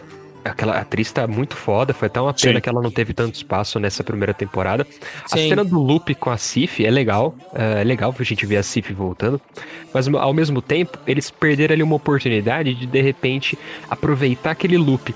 Por que que em vez de a gente ver a cena do, do chute no saco 50 vezes, a gente não ficou vendo ele reviver várias vezes em que ele sacaneou as pessoas, sabe? Porque o Que- Mobius quis sacanear ele, velho. Sim, mas acho que aí ele, de repente, o roteiro podia ter feito isso pra gente, pra usar aquele espaço onde eles só colocaram o loop da Sif, pra gente ver mais do passado do Loki e, e se, se apegar mais ainda ao personagem. Inclusive, no primeiro episódio, a gente esqueceu de mencionar. O, Morb, o Mobius mostra pra ele quando ele foi o D.B. Cooper. É ele verdade. se disfarçou de D.B. Cooper e fez o assalto lá no avião. Isso aí foi bem legal. Agora eu queria falar pro Thiago, Hum, que a gente gosta de. a gente gosta de discordar, né? É, O Loki que tá nessa série é o Loki do primeiro filme de Thor e do filme dos Vingadores. tá. Você ter falado dos eventos do Thor 2 de Ragnarok, a gente tem que desconsiderar isso. Porque a Não. gente não sabe se Não, não, não, não, não, não, não, não, olha só. Pela O ordem. treinamento do Thor é tre- pela o treinamento ordem, do pela Loki. ordem. Pela ordem. O Thor tem milhares. O, o, o Loki tem milhares de anos. O intervalo de eventos entre, entre Vingadores e Ragnarok, ele ainda sabe a, a, a quantidade de, de, de habilidades dele não muda, cara. Cara, ele treinou centenas de anos até ali. Ele não fez um supletivo, ele não fez um, um telecurso 2000 de porrada. Ele já sabia lutar. A série ignorou a real ali. Não, não, não, Aonde só, o- só comentei, só comentei porque, tipo, eu definitivamente não gosto de Thor. E Não, eu, cara, eu- não eu assisti, eu assisti o Ragnarok, mas Não, assim. Pois é, cara. Eu acho que você tem que prestar mais atenção no que você tá assistindo, cara. Pra poder fazer um negócio legal aqui pra gente poder debater, entendeu? Ó, entre aspas, justificando o Loki sofrer pra caralho nessa luta, lá, assim, o Loki é um deus. Ele luta pra caralho, lá ele perde todos os poderes. Só que, assim, se ele já luta pra caralho, ele não deveria apanhar de dois, né? Você tá falando, tipo, o Batman sem as roupas, ele ainda luta pra caralho, né? É meio que isso. Então, aí você, tipo, eu concordo. Ele, ele realmente é o cara que manja pra caralho da luta dele, tanto que toda a batalha do, do Thor, antes do Vingadores 1, ele tava lá. Qualquer luta que o Thor tava, tava o Thor, o Loki e a patotinha dos dois. Só que eu acho que, tipo, o, o que pode parecer, e, tipo, pra mim faz sentido, é que o Loki é extremamente é, dependente dos poderes dele. Então, quando tirou o poder, não é que ele desaprendeu a lutar. Zona de conforto, né? Tirou da zona Exato, sabe? A base de toda a habilidade do Loki, de luta, de tudo que ele vai fazer, é a magia dele, sabe? É, Só fazer um comentáriozinho. Vocês perceberam que a gente tá 20 minutos discutindo fre- freneticamente sobre uma o luta host de do uma cena de podcast luta não bosta? passa o bagulho, mano. O cara, não, o cara não se prepara, o cara não assiste os filmes, entendeu? Porra, que Você queria, você queria que eu assistisse. Ragnarok de novo? Eu sou, só, o- eu sou só o convidado, cara. Eu tô Você aqui queria- só pra fazer meu... Eu tô aqui pra fazer o papel. Tiago, Tiago, deixa eu te falar um negócio. Ah, Papo sério. Você deixou de ser só um convidado faz muito tempo, porque isso é muito especial pra gente. porra, cara, eu não sei se você vê série do CW. Não sei se eu quero andar com você, cara. É má influência. Eu só vejo Flash, de resto eu não vejo, não. Eu só, só uso cocaína, né, cara? Vai lá. Eu sou drogado, eu só fumo crack. É. Quinto, Rafael. quinto Calma, Rafael. episódio.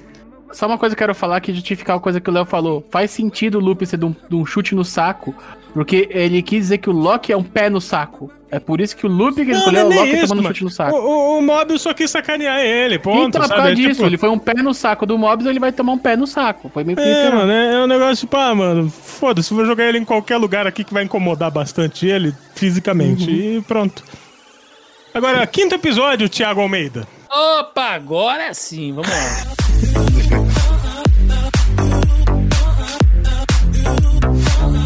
Quinto episódio, Jornada ao Mistério. Sylvie descobre que Renslayer, né? ah, que Loki foi teletransportado para o vazio, uma dimensão no final do tempo, para onde é enviado tudo que a VT poda. Enquanto isso, Loki aprende com suas outras variantes que uma criatura parecida com uma nuvem, chamada Alioth, guarda o vazio e impede que qualquer um escape. Em uma tentativa de alcançar Loki, Sylvie se poda e escapa por pouco de Alioth com a ajuda de Mobius. Botsful Loki tenta atrair os outros Lokis por outra variante de Loki, Loki, Loki, Loki, que foi eleito presidente por sua linha do tempo, causando uma luta, forçando Loki e seus aliados variantes a escaparem. Depois de se reunir com Loki, Sylvie propõe um plano para abordar a Lyoth e encantá-lo, na esperança de que isso os leve ao verdadeiro cérebro por trás da criação da AVT. Enquanto os Loki se dirigem para Lyoth, Mobius usa seu Tempad, que Sylvie roubou de Renslayer, para retornar à AVT. Kid Loki e Loki Jacaré Crocoloque, vai, Crocoloque. Não, não, Jock, Loki e Jacaré escapam vacinados, enquanto Loki clássico cria uma grande ilusão de Asgard para distrair a Lyoth e se sacrificar no processo. Isso foi bom. Isso permite que Loki e Sylvie encantem a criatura com sucesso e ultrapassem o vazio, percebendo uma cidadela em primeiro plano. A dupla caminha em sua direção. Eu queria fazer um comentário que quando eu vi o que eles chamam de Loki clássico, eu falei, mano, esse Loki é bosta, é um bêbado, sei lá. É um cara Loki assim, fim de carreira, mano, não quero saber Ou de, de nada. Loki, mano. Ou de Loki. Parecia Deixa- que ia ser o pior Loki, né? O comentário que eu tenho a fazer é: eu já vi esse cara na Comic Con. É, é tipo, é tipo os caras que vão vestido na Comic Con, verdade. E assim, Os caras não, não vamos generalizar porque tem uns foda pra caralho. Sim, sim. É, é tipo 50% é isso. É, e, e- e eu queria falar que o Loki jacaré é de uma realidade em que todo mundo toma todas as vacinas e todos são jacarés por causa disso. Mas vai lá, Thiago Almeida. Você que gostou desse episódio, acho que todos gostamos desse episódio, na verdade. Comente. Então, cara, já começa porque esse episódio é um show de referências, né? Eles brincaram ali. Aí é que eu falo, você pode brincar, ah, porque cada episódio é a cor de uma gema do infinito. Caguei. Pelo menos nesse episódio, a gente vê referências. Pô, Mano, tem o helicóptero do Thanos. Tem, o Thor pra caralho. Tem, Tem, o tem Thor. o Thor Tem o sapo. Thor. Exato. Sabe, coisas que são referências ali da Marvel dos quadrinhos que você fica, pô, legal, eles estão canonizando aquelas maluquices lá dos quadrinhos aqui e tal.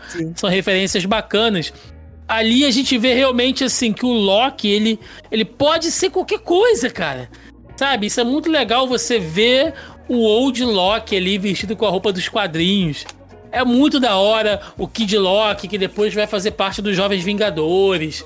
Sabe? É, é, é muito, muito quadrinho. É o episódio mais quadrinho das, de- dessas três séries da Marvel. Esse episódio é o mais revisto em quadrinho de todos. Parece que alguém pegou um gibi e usou de storyboard pra poder fazer esse episódio, assim. É muito bacana. De novo, ele é um episódio muito didático, né? Ele explica um pouco ali sobre o que é o vazio, sobre o propósito de cada Loki, né? O trio é, é muito bom, né? Quando eles começam a conversar ali, os três juntos. Quarteto, por É, favor, porque o- tem o crocodilo. É verdade, O- o o, quarteto é muito bom. Só fazer um É o comentário. quarteto, não esqueça que tem o Old Loki É, lá também. Só fazer um comentário que o Léo, ele me mandou mensagem falando: Eu acho que o jacaré não é um Loki. Eu acho que ele não é. Eu acho que ele não é. E vou Certo? falar disso no meu comentário. ele é, Mas ele, sapo mas Loki, ele é verde, mas ele é verde, porra. ele Ele tem uma não é. coroinha. Ele, Ele tem uma é. coroinha, porra. Não, o, o próprio Loki fala, não, ele é verde, ele é Loki. Só não faz sentido, cara. Pô, aquela luta, na hora que o Loki presidente entra e os outros também, é muito Loki aquilo, cara. É uma luta Mano. bagunçada, é uma luta zoada, sabe? Faltou Um joga- só aquele, aquele trompetinho de fundo, né? Parará, Exato. parará, parará. E só faltou o, o Kid Loki jogando o jacaré em cima do outro. Comendo a mão do... do... rodando assim pelo rabo, assim, uma loucura. Cara, Richard W. Grant, que sensacional ali fazendo o Old Loki. Que o Old Loki nos, nos quadrinhos é o Loki que deu tudo certo pra ele. E ele é maligno pra caralho, assim, Sim. sabe? E ali você vê que é um Loki que ficou experiente, né? Que desenvolveu seus poderes ao máximo, assim. E ele fala: Eu não tenho que cair na porrada com ninguém, cara. Eu, eu- o Loki, a, a magia de um Loki é foda. E no final, quando ele recria Asgard assim, cara. Nossa, foda pra caralho. Que pariu, meu irmão. Deixa eu fazer uma E é pergunta. legal. Deixa eu fazer É uma legal que é pergunta. um, o um Viking Loki Loki, podado. O Viking Loki é... era um Mjolnir na mão dele? Aparentemente, sim. Porque isso ficou meio aberto, né? Tipo, todo mundo acha que é, mas não, não tem resposta sobre isso e acho que nem vai ter, né? Não, não, não. Eu vou trazer o questionamento mais importante aqui, que foi o que eu fiquei pensando depois que terminou a série pra caralho nisso. É, a gente tem o Loki Jacaré, a gente tem o Thor Sapo. O que, que essas porra fizeram pra ser podado? Cara, não sei. Ah, sei lá, bicho. Sei lá. O Thor Sapo, cara, dentro de um jarro. Devia ter o Bill Raio Beta também, né? Que é o. Thor Cavalo, porra. Só cara de cavalo, né, bicho? É Exato. maravilhoso. Mas, ó, é, só uma curiosidade aqui sobre o termo podar. É, pode ter gente falando, pô, podar, mó esquisito, né? Mas se vocês forem ver as ramificações da linha do tempo, elas vão crescendo como se fossem eh, galhos de árvore, né? Saindo assim de troncos e tal. Principalmente no último episódio, a gente tem uma visão mesmo da, da linha sendo quebrada e, e parece os espinhos de uma roseira, assim, saindo, né? Tal. Então, podar é basicamente cortar aquilo e, e, pra Cor- tirar do, do... Cortou o galho que tá nascendo. Exato. Mas o, o, o, Lo- o Thor Sapo, eu só vi depois. Como assim? Ele tá do lado de um Mionir gigante. Sim. Na hora que eu vi o Mionir, eu pausei. Por que que isso tá aqui? Por que que tem um sapo no jarro? Mas eu não reparei, é porque eu tava assistindo no notebook, então a tela é pequena. É, Eu assisti no celular. eu, eu não reparei o, o seguinte, é. Porque pra mim era um Thor pulando naquele jarro. Um Thor, sei lá, que ele foi miniaturizado. Mas depois que eu vi que era o Thor Sapo, isso fez todo sentido, né? Porque eu já tinha visto o Thor Sapo no- nos quadrinhos. E. Mas esse episódio é legal. Aí a gente tem aquela parada do, do, do- da Sylvie falando pro Loki: Não, porra, você, tem, você, é, você é eu, então você pode fazer isso também. Isso é legal que a gente vê o Loki desenvolvendo poderes novos.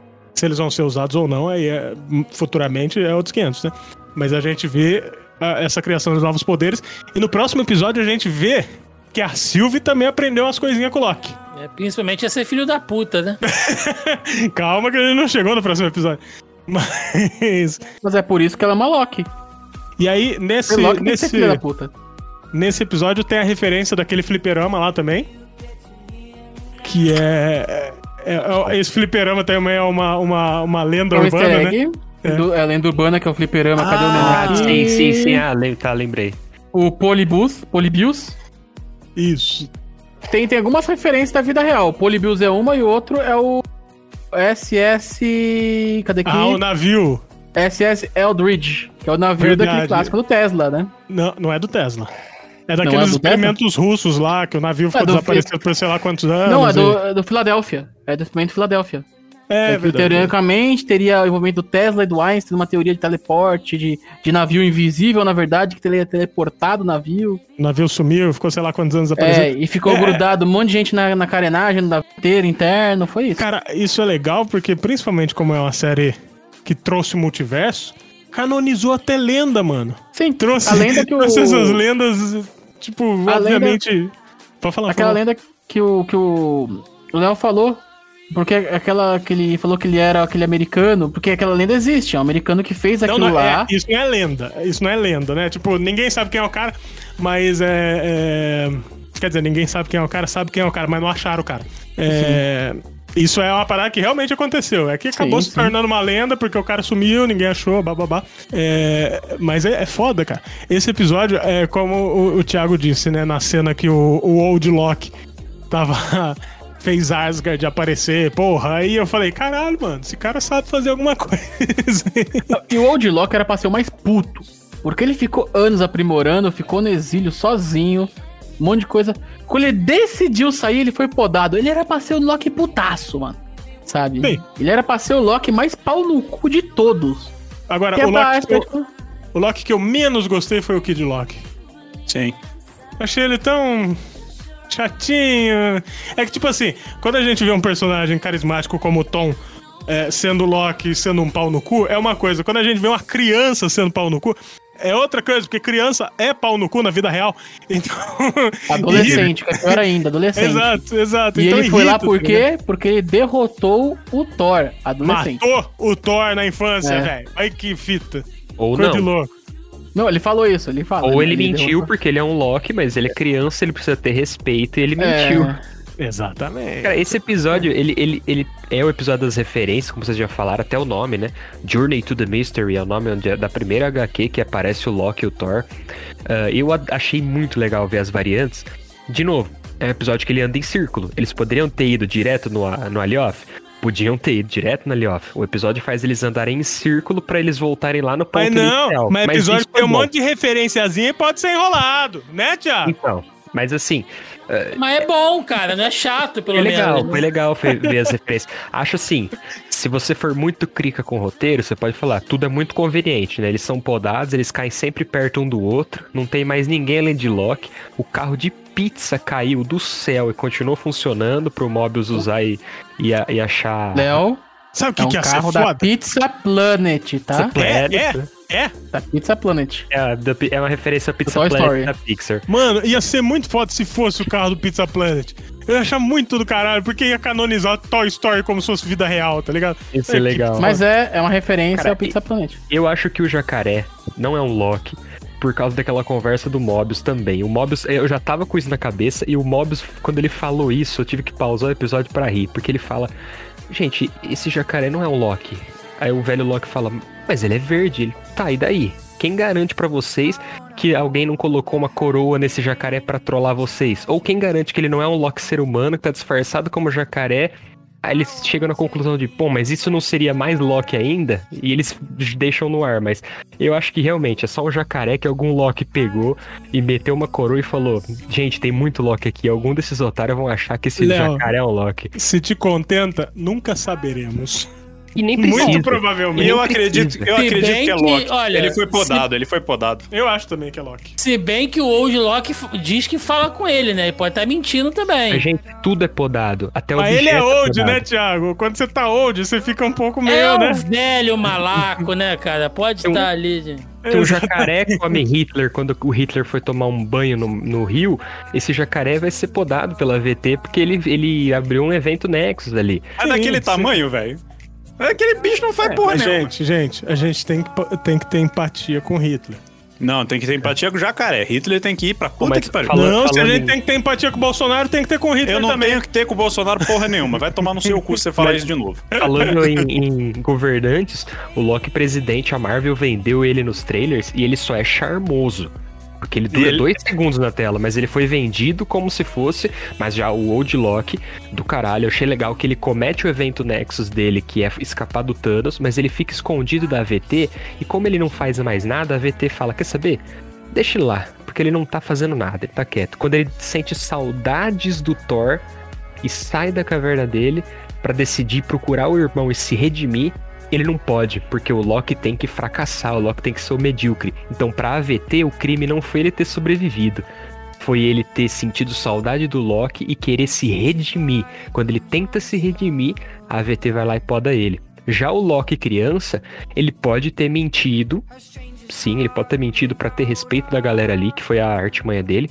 Só que se ele matou o Thor mesmo, na minha cabeça, foi naquele evento que citam de novo Ragnarok, quando o Thor fala: Puta, uma vez o Loki, quando a gente era criança, se disfarçou de cobre.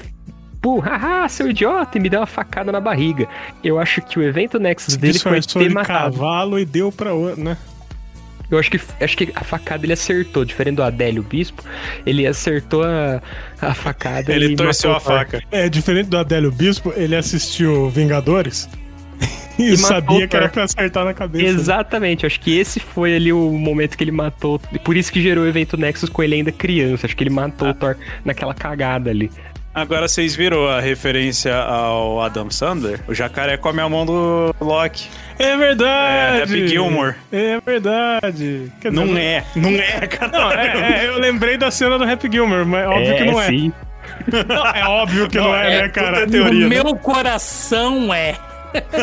Seria? É, não, podia ser.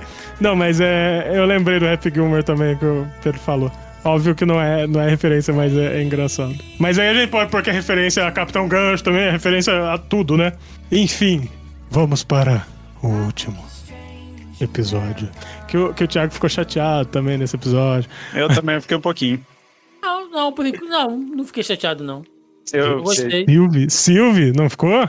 Não, eu não fiquei chateado com o episódio. O episódio eu Ah, achei então legal. Tudo bem, então tudo bem. O Léo falou agora pra caralho e não cortou. Vamos tentar fazer ele ler pelo menos esse último episódio. Vamos ver, vamos ver. Ah, na cidadela no fim do tempo, Loki e Sylvie encontram Senhorita Minutos, filha de uma puta, e rejeitam uma oferta de seu criador. Pera, Aquele. vamos comentar essa cena já. O Não, não, deixa pra Ah, ah, depois. não, deixa não, terminar não, não, antes é que dá pau na é conexão do Léo. É, Não, bem. mas agora, agora tá. É que, é que Pô, nesse lá, vai. momento eu tomei um puta de um susto com essa. Não, continua. maldita- Pedro já quebrou meu tesão. Mas vamos lá, eles encontram a senhorita Minutos e rejeitam uma oferta de seu criador, aquele que permanece, de devolvê-los à linha do tempo com tudo que eles desejavam. Enquanto isso, Renslayer sai em missão para encontrar livre-arbítrio, após receber informações de aquele que permanece. O vilão cumprimenta Loki e Sylvie, revelando que ele criou a AVT após encerrar uma guerra multiversal causada por suas variantes. Ele oferece a eles uma escolha. Quando a linha do tempo começa a se ramificar, eles poderiam matá-lo, encerrando a linha do tempo singular e arriscando outra guerra multiversal desencadeada pelas variantes, ou eles poderiam substituí-lo como seus sucessores e gerenciar a linha do tempo. A Sylvie decide matar aquele que permanece, enquanto Loki tenta impedi-la, implorando que ele queira que Sylvie fique segura. Eles se beijam, mas Sylvie manda Loki de volta para a sede da AVT. Ela mata aquele que permanece, desencadeando um multiverso com linhas do tempo que não podem ser podadas. Na sede da AVT, Loki avisa caçadora B15 e Mobius que as variantes de aquele que permanece estão chegando para declarar guerra, mas eles não reconhecem. Loki olha da varanda e vê a estátua de Kang, o conquistador, em vez dos guardiões do tempo, tempo, tempo. Agora vamos falar de Senhorita Minutos. Eu tive a mesma impressão que você, Léo, de Sim. filme de terror. Sim. biscate. que apareceu de um jeito muito caralho, mano. Ela vai matar todo mundo. E é. Eu, eu fiquei imaginando, porra, imagina se ela é o vilão final do. do... Mas quem disse que não é? É, tem essa, pode ser que seja. Porque ela tava num lugar onde não tinha uma tecnologia pra ela aparecer, né? Mas não precisa. Enfim. Ela é. E. uma, uma cena pra mim que foi broxante foi o beijo do Loki da Sylvie. Eu acho que não. Né. Não, aí que provou que o Loki tava apaixonadinho, sim. Sim, mas é essa que foi o- a, a bosta, eu acho. Tipo, Mas tudo o bem. beijo, mas o Foi beijo só pra não poder foi- alcançar o negócio. Exato. é. É. Não foi porque ele tava apaixonadinho, foi porque ela, ela se aproveitou do sentimento dele pra fuder ele. Não, mas ele baixou a guarda, por isso mostrou que, assim, ele tá tão chegado, assim, que... Tanto que até no momento que eu na filha da puta do relógio lazarento fala, ah, eu vou voltar vocês pra linha do tempo que vocês quiserem, do jeito que vocês quiserem, e o Loki meio, a gente vai voltar juntos na mesma linha do tempo? Mas o. Muito gabadinho. É, Mas a cena do Loki chorando, eu achei tão foda a atuação dele ali. Sim. Ele, tipo, jogando, jogando a arma dele, falando: Meu, para porra, acredita em mim, caralho. Eu mudei, filha da puta. Muito Mas foda. sabe, sabe por que é foda essa cena? Ah. Porque o Loki é vítima do que ele sempre fez. Ele Exato. pegou quem ele ama e traiu. Sim, exato. Ele E final- a- Esse é o Loki mais completo, porque ele é o único Loki que entendeu como os outros se sentem com ele. Exato. E, e o Kang, a, a outra atuação absolutamente fantástica. Foda pra caralho. É, eu, a- eu, a- puta, o jeito meio místico dele, até que chega no momento que ele fala: Pronto, agora eu não sei o que vai acontecer. É. E, e, tipo, naquele momento eu pensei que o- os dois Loki tinham sumido. Porque ficou tanto tempo focado nele, e a câmera foi vindo pra, pra trás devagar, focando nele assim. Eu pensei, pronto, a câmera vai abrir, não vai ter mais ninguém na sala, só ele e deu alguma bosta. E o pior ainda, né, Rafa? Ele fala isso, que ele não sabe como vai acontecer. Você espera que uma pessoa que controla todo um grupo vai ficar, tipo, desesperado. Ele fala rindo. Como se fosse a É. melhor coisa da vida dele é não saber o que vai É acontecer. porque era uma novidade pra ele, né? Querendo ou não. É, E- eu, eu, eu, eu, vou, eu vou dizer que eu achei um bom ator, tá? Eu achei que ele mandou bem é, nas expressões, mas em alguns momentos eu achei um pouco overaction, assim. Tipo, mano, ele, ele pulando em cima da mesa. E depois ele, ele fazendo aqueles risinhos meio, sabe? Meio coringa do Jared Leto e tal. Eu falo, não, mano, tá, a gente já entendeu, você é um cara excêntrico. Um pouquinho menos, assim, sabe? Tá, tá, tá meio doidão, né? Mas. É que ele foi em é isolamento bom. social há muito tempo, Thiago. É, eu gostei, Não, porque deu é assim. bom. deu esse negócio do tipo, olha, coisa nova, legal. E aí o, o próprio ator ficando meio sendo canastrão pra caralho daquele jeito, eu gostei. Gostei mesmo. Porque E todo essa mundo imagina. pode fazer isso. Eu cheguei imaginando, tipo, que ah, com certeza a Marvel vai colocar um cara, eu sou o guardião do tempo. E quebrou minha É, expectativa É, é pra caralho. simplaço, né? Um cara comendo maçã no elevador ali, sabe? Tipo, mas assim, é. É legal que ele não sabe o que vai acontecer depois, porque muito provavelmente estava escrito que ele iria morrer antes de chegar aquele momento. A grande questão é que a gente não sabe se é verdade. Sim, até porque ele falou que, ah, pô, eu vou voltar. Ele deixou claro, né? Ele falou, ah, pô, é Porque reencarnação, quando blá blá blá. a, quando a Henslayer pede os arquivos da AVT, o que a reloginho arrombado entrega pra ela são outras coisas que o Kang manda pra ela. Tipo, olha, ele acha que isso aqui vai ser mais interessante. Eu tô chutando. Pode mandar já algumas teorias aqui ou não?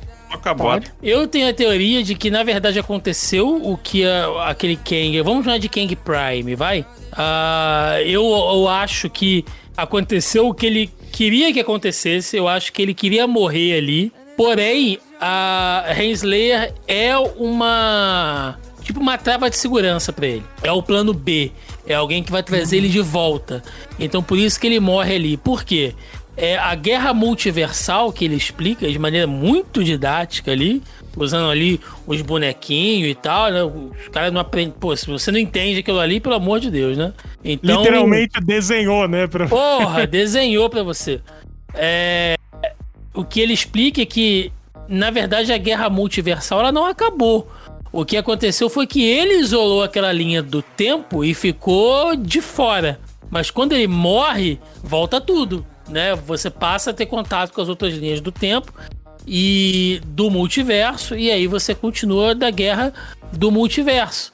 É, a minha grande teoria nisso aí, né, é que na verdade ele faz isso sabendo que seria a única maneira de trazer todos os outros Kangs, as outras variantes pra ali, porque pensa bem, se você tá num quarto cheio de mosquito e você se enfia debaixo de um cobertor, você só se isolou, mas os mosquitos ainda estão ali.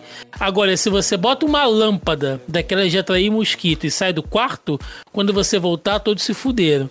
Então, a minha teoria é mais ou menos por aí, entendeu? O que a Henslayer vai fazer é que ela tá sendo manipulada pra- pra trazer ele de volta. Ele fala isso pra Sylvie, a gente vai se ver de Sim. novo. Você acredita É, e em reencarnação? É, e ele fala assim: se você me matar agora, o que vai acontecer é, eu vou voltar pra cá. Eu É. vou estar aqui de novo, por- por quê? Você acredita em reencarnação. Sim. Até porque ele vira e fala. Ele não fala que ele foi o único a lidar com o Aliote. Ele fala, eu fui o primeiro a controlar o poder do Aliote. Sim. O que não impede, assim, aconteceu o que a gente. Aconteceu o que tinha que acontecer. Ponto. Ele tinha que morrer pro negócio rolar. O que não deixa de mostrar também que a Sylvie é uma filha da puta maluca do caralho, né? Que confirma E que era assim- uma Loki. Não, não, na verdade, eu confirmo que ela é uma arrombada, porque aí a gente volta. É uma Loki. E aí é o que eu falo. É. Todo aquele, aquele desenvolvimento, aquela coisa de confiança e tal do terceiro episódio, né? Que o Rafael acha tão legal, acha tão bacana. Chega aqui, não valeu de nada. Mas valeu porque- pro Loki. Valeu não pro Loki, Loki. mas pra Sylvie, o personagem termina como uma louca inconsequente. Que Mas é isso uma é coisa. Não é, Rafael, porque é uma Sabe- coisa. Sabe por que é bom? Posso sabe é bom? problematizar? Posso Pode, claro problematizar? pode. Aqui esse podcast é pra isso. Eu acho que tem um padrão sendo observado aí no, no- no- nessas três séries que a gente viu agora, que é mulheres em posição de poder são loucas e inconsequentes. A Wanda em posição de poder só fez merda, pirou a porra toda, destruiu, matou, fez um, prendeu pessoas ali sob a vontade delas, manteve crianças como prisioneiras, só fez merda. Porque é uma mulher em posição de poder. Você bota a, a, a, a Morgenthau lá em Falcão e Soldado Invernal, líder de um, de um grupo, uma causa até nobre, né? Uma causa ali de Sharon também. unificação. A Sharon, sabe? Que era uma personagem interessante, mas pirou de uma maneira também, acabaram com a personagem. A, a outra virou uma puta psicopata assassina. Também que a gente falou isso lá no podcast que vocês gravaram aqui de Falcão e Soldado Invernal.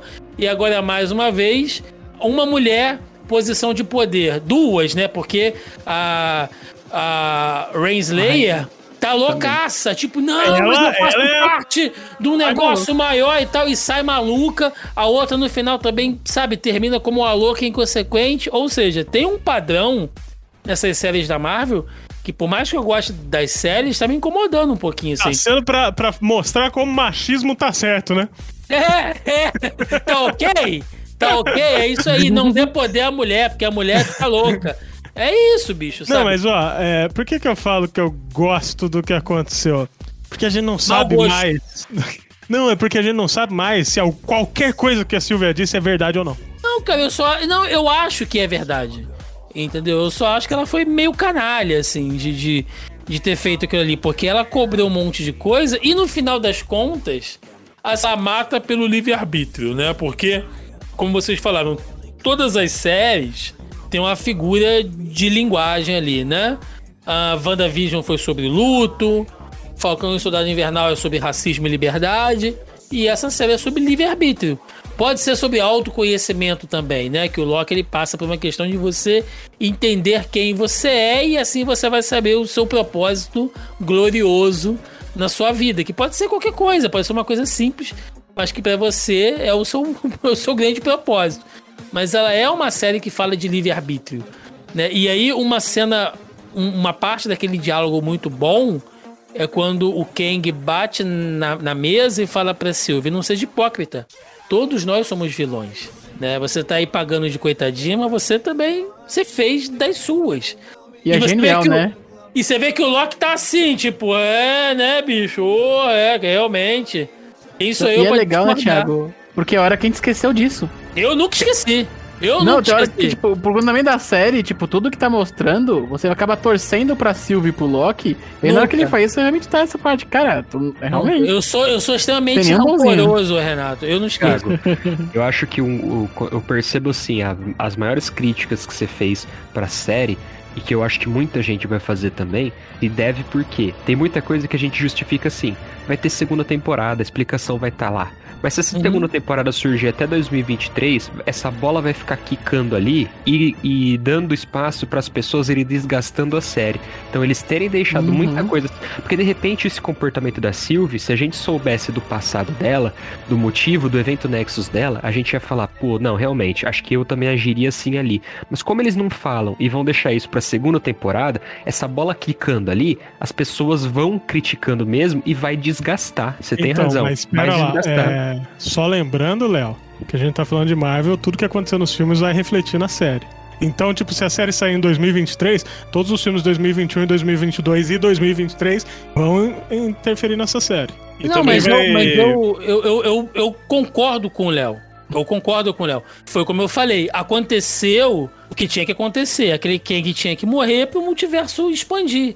Entendeu? Uhum. Só que eu, eu, eu achei que a personagem, assim, ela tava indo numa curva e aí, de repente, sabe, aconteceu um negócio, tipo, forçaram a mão um pouco pra aquilo ali acontecer. Uhum. Porque se no final ela ia fazer aquilo que ela estava. que, que ela tinha a proposta de fazer desde o início. Pra que desenvolver o personagem todo?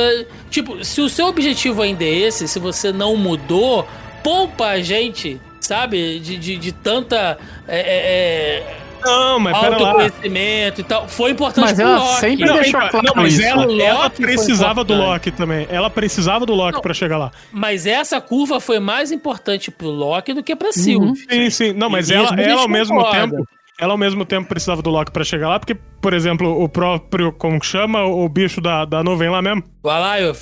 a Lyoth, muito provavelmente ela pediu ajuda pro É. Loki porque ela não conseguiria sozinha fazer essa Vou parada. dar, vou deixar aqui o benefício da dúvida, não pelo Rafael, que ele tem um mau gosto, porra, tremendo, mas pelo que o Léo falou, Eu vou gosto de deixar aqui. você, Thiago. Olha aí. Vou, vou, vou, vou deixar aqui o benefício da dúvida, pelo que o Léo falou, que a gente ainda não sabe exatamente o passado Uhum. da Sylvie. Então, pode ser que realmente mude alguma coisa. Agora, eu sempre fico incomodado quando no final de uma jornada o personagem termine da maneira como ele começou. Porque me dá a impressão de que não houve um desenvolvimento, entendeu? Essa é a impressão. Se você me perguntar assim, hoje, eu falo, a Sylvie termina a série como ela começou. E isso, do ponto de vista de roteiro, isso é ruim. Isso me, me incomoda, eu, Thiago, como espectador. É uma coisa que me incomoda. Pode ser pelo em ovo, pode ser pelo em ovo, mas me incomoda. Se daqui a alguns anos a gente vê a série mudar e explicar, pode ser que eu vire e fale assim: não, realmente. Tinha um, Ah, eu- um glorioso propósito isso, em relação a isso. Uhum. Ó, sobre isso, é, é um negócio que eu até ia comentar quando o Léo falou, porque a questão da Sylvie. é, primeiro, pegava o episódio 3 e explicava um pouco do passado dela. Porque chegando no final, simplesmente ela só parece que é o personagem filho da puta. E aí, lá pra frente, 2023, quando eles lançarem a segunda temporada, sabe qual a sensação que vai me passar? Que eles nunca pensaram em porra nenhuma pra ela, vão chegar lá e fazer filme tipo ah, Malévola, que é justificando por que, que um vilão é cuzão. Que e isso outra coisa. Pedro, já não vai mais importar. Porque É. já vai ter acontecido tanta coisa, tipo, ah, não, ela fez isso porque comeu o rabo dela quando era criança e tal, tá, mas agora já não. Então, mas vale e, se a, mais. e se a intenção da Sylvie era enganar a gente também? Não acho. Ô, Rafael, mas eu Porque acho que assim, é a pior. gente tem séries como House of Cards, que, que o, o protagonista guarda o segredo dele com você, e pessoas da série sabem que você guarda o segredo do protagonista. Pode muito Não, bem acontecer acho, isso. Acho, acho que não, até, até porque no, no final ela tava sozinha já, e você vê que ela desaba ali. Né? Ou seja, é aquele tipo de coisa do cachorro correndo atrás do carro, né? Quando você chega, quando o cachorro chega no carro, ele não sabe o que faz. Ele latiu e correu o tempo inteiro, chega ali, ela matou, e a vingança dela não supriu nada no, no final das contas. Ela traiu a única pessoa que confiou nela, termina sozinha, rancorosa, e a morte do Kang não trouxe de volta todos os anos que ela passou fudida. É o Então, fim do assim, Loki. É, e do ponto de vista geral, Thiago, eles vão criar com a- o, o evento Nexo da Silva o efeito Baby Yoda. Porque assim, o que, que se importa da segunda temporada saber que o Baby Yoda chama Grogu? É que é um nome cagou. ruim, né? Foda-se, todo mundo acabou. vai continuar chamando ele de Baby Yoda. Sim. Segunda temporada, o que importa o evento Nexo da Silva? Nada! Porque a Pô, merda ele- que ela tinha que fazer, que podia É. servir de alguma coisa essa história, não foi contada. Porém, Só se eu for acho. alguma coisa extremamente filho da puta, porque assim. é, Ou extremamente relevante pra próxima Isso. temporada e resolver com o Kang. Sim, sim, assim, a gente sabe que por conta da história de vida das pessoas, ela se torna de determinadas maneiras, tá ligado? Então, tipo, ela pode ter contado algo pra enganar tanto o Loki quanto a gente, e a gente, na verdade, não sabe porra nenhuma do porquê ela é uma filha da puta pra caralho. Isso é o efeito Wanda. E foi Só o que aí eu vou te falar outra coisa. O Kang não vai ser tão central no- na série do Loki do jeito que a gente tá pensando, porque o Kang vai ser o vilão do Homem-Formiga. É que ele não é o Kang. É, um dos Não, Kangs, não. né? Um É. dos Kangs, porque agora podem aparecer vários É, acho- Agora tem 500 mil. Pode, ele pode sabe. enfrentar todo mundo, É. se ele Pra quiser. quem, pro nosso, até para os nossos ouvintes entenderem, né, quem não tá familiarizado, quem é o Kang, né? O Kang, ele, a premissa do Kang é de que existem muitas variantes dele e essas variantes, elas, elas são todas quase que todas elas vilãs, né? São vilões e Vilões. vilãs, né? Foi ótimo. e eles e eles ele tá em várias partes do tempo e ele já foi vilão de todo mundo no MCU. Então assim, ele já foi um faraó, que é o Ramatut, inclusive é, tem uma cena no episódio 4 que aparece a Esfinge. O Ramatut tem uma nave. O Ramatut, que é uma variante do Kang, tem uma nave que é uma esfinge. O, Al o Alioth é um inimigo do Kang. O Alioth dá medo no Kang. Mas o Immortus, que é uma variante do Kang, já dominou o Alioth nos quadrinhos. Então, aquele que. que o que resta, né? Acho que eles chamaram desse jeito. Aquele que permanece. Isso, aquele que permanece. Obrigado. The one that remains. Ele é uma mistura de vários Kangs. Eles misturaram variantes do Kang. É série, É, né? A gente tem que considerar ali- que é série, né? Foi, foi sensacional. Eu acho assim É. que a gente tem que ressaltar nesse episódio, principalmente na atuação do Jonathan Majors. Teve alguns overaction? Teve. Mas, gente, foi um episódio de uma hora que ele fica inteiro. O cara sentado numa escrivaninha, falando, explicando coisa, e a gente não se cansa, a gente não se Sim. incomoda Sim. nem por um segundo com o cara sentado numa escrivaninha. Mas você sabe por quê. Léo? Porque é um diálogo que leva a algum lugar. Exatamente. E esse Diferente cara, ele, episódio ele é incrível. Ele é incrível. E assim, É, eu juro, aqui na minha casa, eu achei maravilhoso. Quando ele, ele tá lendo o roteiro e fala, gente, eu sei tudo que vai acontecer. E dá aquele. Não chega a fazer barulho, mas você sente uma. Você, você vibra na tua casa, você sente um Vo- bom. Você escuta o vazio. Sim. Essa é a real. É ele tipo tava. aquele momento que fica tudo silencioso pra caralho. E eu Incomoda. senti um pavor Incomoda, dentro tá. dele. E eu comecei a ficar apavorado. Aqui em casa eu É. comecei a ficar assim, meu coração acelerou. E eu fiquei, mas gente, ele não tá fazendo nada. E ele só fala, nossa, quando, eu não a, sei o que vai acontecer agora. Eu fiquei desesperado. quando a porta do elevador abre, que eu já vi. Porque assim, a gente já conhecia o ator, né? Já tá escalado por Homem-Formiga. Então Uhum. Foi uma surpresa imediata, assim. Mas quando eu vi a roupinha, e, e poucas pessoas no universo Marvel podem ostentar uma calça colã roxa, uma capinha verde e não ser o Kang, né? E ali ele tá mais parecido com o visual do Immortus do que realmente do Kang. Exato, do Immortal. Como a, como a gente vai ver lá naquela estátua do, do final, onde ele já tá com aquele disco que o Kang usa aqui e tal. Uhum. Então já tá semelhante, né? Com a roupa de inimigo dos Power Rangers lá. e, e vale É. lembrar, né? A gente vai entrar depois em teorias, né? Eu acho, mas o Kang ali, esse Kang, a principal mistura que a gente tem que levar em conta dele, ele era um cientista do século 30 que descobriu sobre viagem no tempo. E esse cientista, ele não cita o nome, mas é Nathaniel Richards, que é um descendente do Reed Richards. do 31, Quarteto ele fala Fantástico. 31. Século 31, 31, isso. Isso. E qual é o, e Esse- qual é o esse último filme da Richards. fase 4? Quarteto Fantástico. Exatamente. Agora, a, a Sylvie foi cuzona porque mandou o Loki pra uma linha do tempo que não é a dele, né? Pelo menos não com o Mobius que ele conhece, não, não com a B15 que ele conhece. Isso é uma das paradas que me deixaram um pouco com dúvida, porque o que, que a gente entendeu? Aí vocês me corrijam aqui se eu tiver errado, até porque eu vou gravar meu podcast segunda-feira e eu vou usar pra. Né, eu vou plagiar vocês lá. É, gente, só, só dar um aviso. Eu, eu tô saindo, que eu preciso comer alguma coisa, eu tô passando mal até, eu preciso tu tomar tá com a remédio. cara fudida, bicho. Vai lá mesmo. Tá, Tô tá- ficando tá. roxo de fome aqui, eu preciso tomar remédio e vai me dar um sono do caralho, eu tenho que acordar cedo amanhã pra assinar minha demissão. Ô, louco. Então, só pra, pra deixar gravado aqui pro final do episódio, cu! Certo? Então, beijo pra vocês aí. Foi Falou. mal sair no meio, que eu Valeu. tô na foda da coisa. Vai lá, vai lá. Até mais. Mas uma, uma coisa que ficou pelo menos claro pra mim até então é que o Kang Prime, né, o Immortus ali, ele criou a AVT pra fazer um determinado uma determinada função ao qual ele não queria fazer, ele não podia fazer diretamente, Uhum. certo? Mas ele não queria mesmo, né, cara? É, e a AVT foi uma criação dele e teoricamente ela não tá dentro da linha do tempo, ela tá meio que à parte ali. E por isso ela consegue monitorar outras ramificações. Ela não tá Certo. diretamente ali. Quando o, o, o, o, o Loki é jogada para uma AVT que a gente imagina que seja de outra linha do tempo, é, eu fico pensando, então existem várias AVTs quando a AVT deveria ela ser única? Então. Ela deveria ser o Nexus de, de Eu acho outras que ali não. tempo? Eu acho que não, Thiago, porque assim, a gente se esquece de um fator fundamental e de novo, pouca explicação.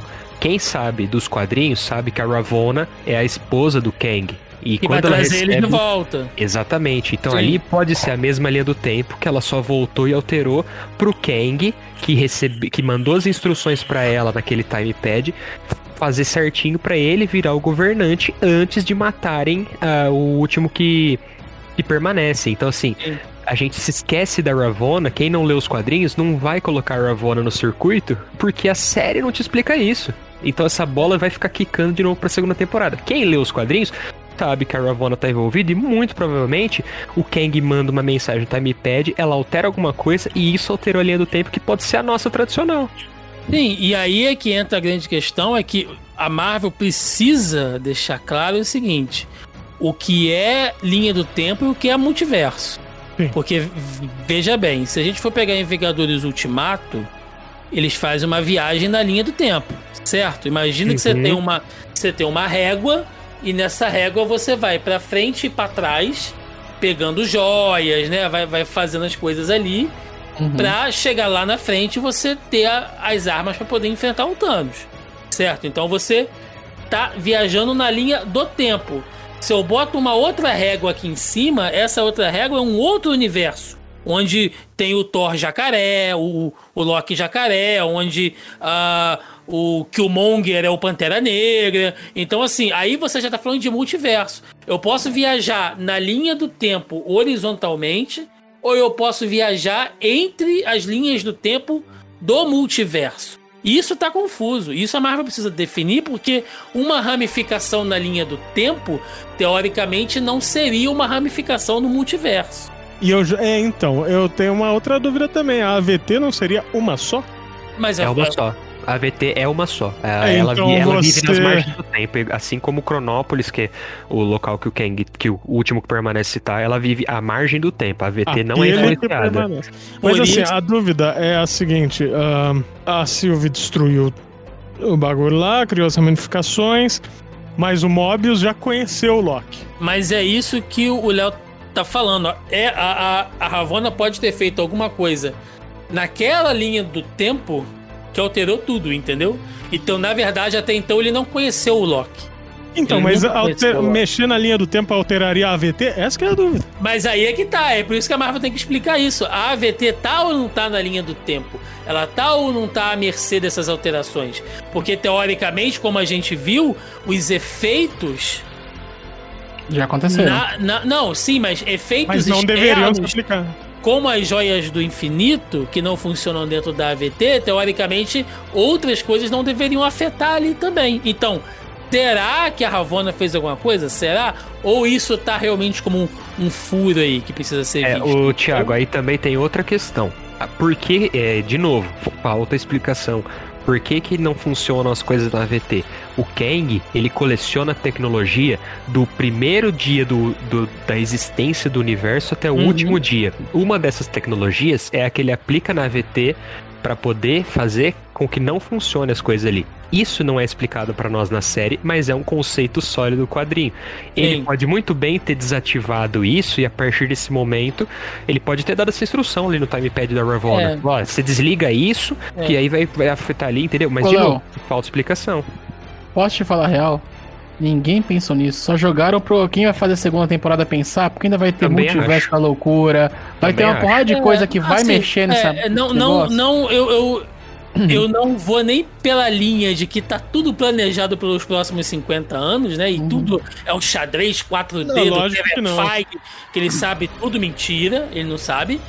Porém, eu também não acho que é tudo jogado. Esses ganchos são propositais e eles estão ali de uma maneira que os roteiristas podem utilizar. É, Não fora é, não é do nada, vai. o, o cara Essa vai ter que. Essa fase 4, Rafa, ela já tá fechada, vai até 2023 com O cara, o, o roteirista, o roteirista das, das séries que vêm depois tem que estar Uhum. Alinhado. antenado. Exatamente. Sim. Senão vai cagar tudo. Provavelmente Então, provavelmente essa, essa brecha, tudo isso que eles deixaram, é pra já meio que pavimentar pra quem vai curtir tudo isso, tanto o que vai acontecer no multiverso de loucura, o que vai acontecer um pouco, vai descobrir um pouco mais do Kang e tudo mais no Homem-Formiga, vai ter tudo isso, até de chegar, porque se, se o Nathan, que é Richard que você tá falando, aquele que eu lembro de ter lido, é, é o filho do da Sul, da, com Não, o não, Red Richards, é esse? É, o Nathaniel é o pai do Reed, que vai pro século 31. O filho deles não é, não é Nathaniel,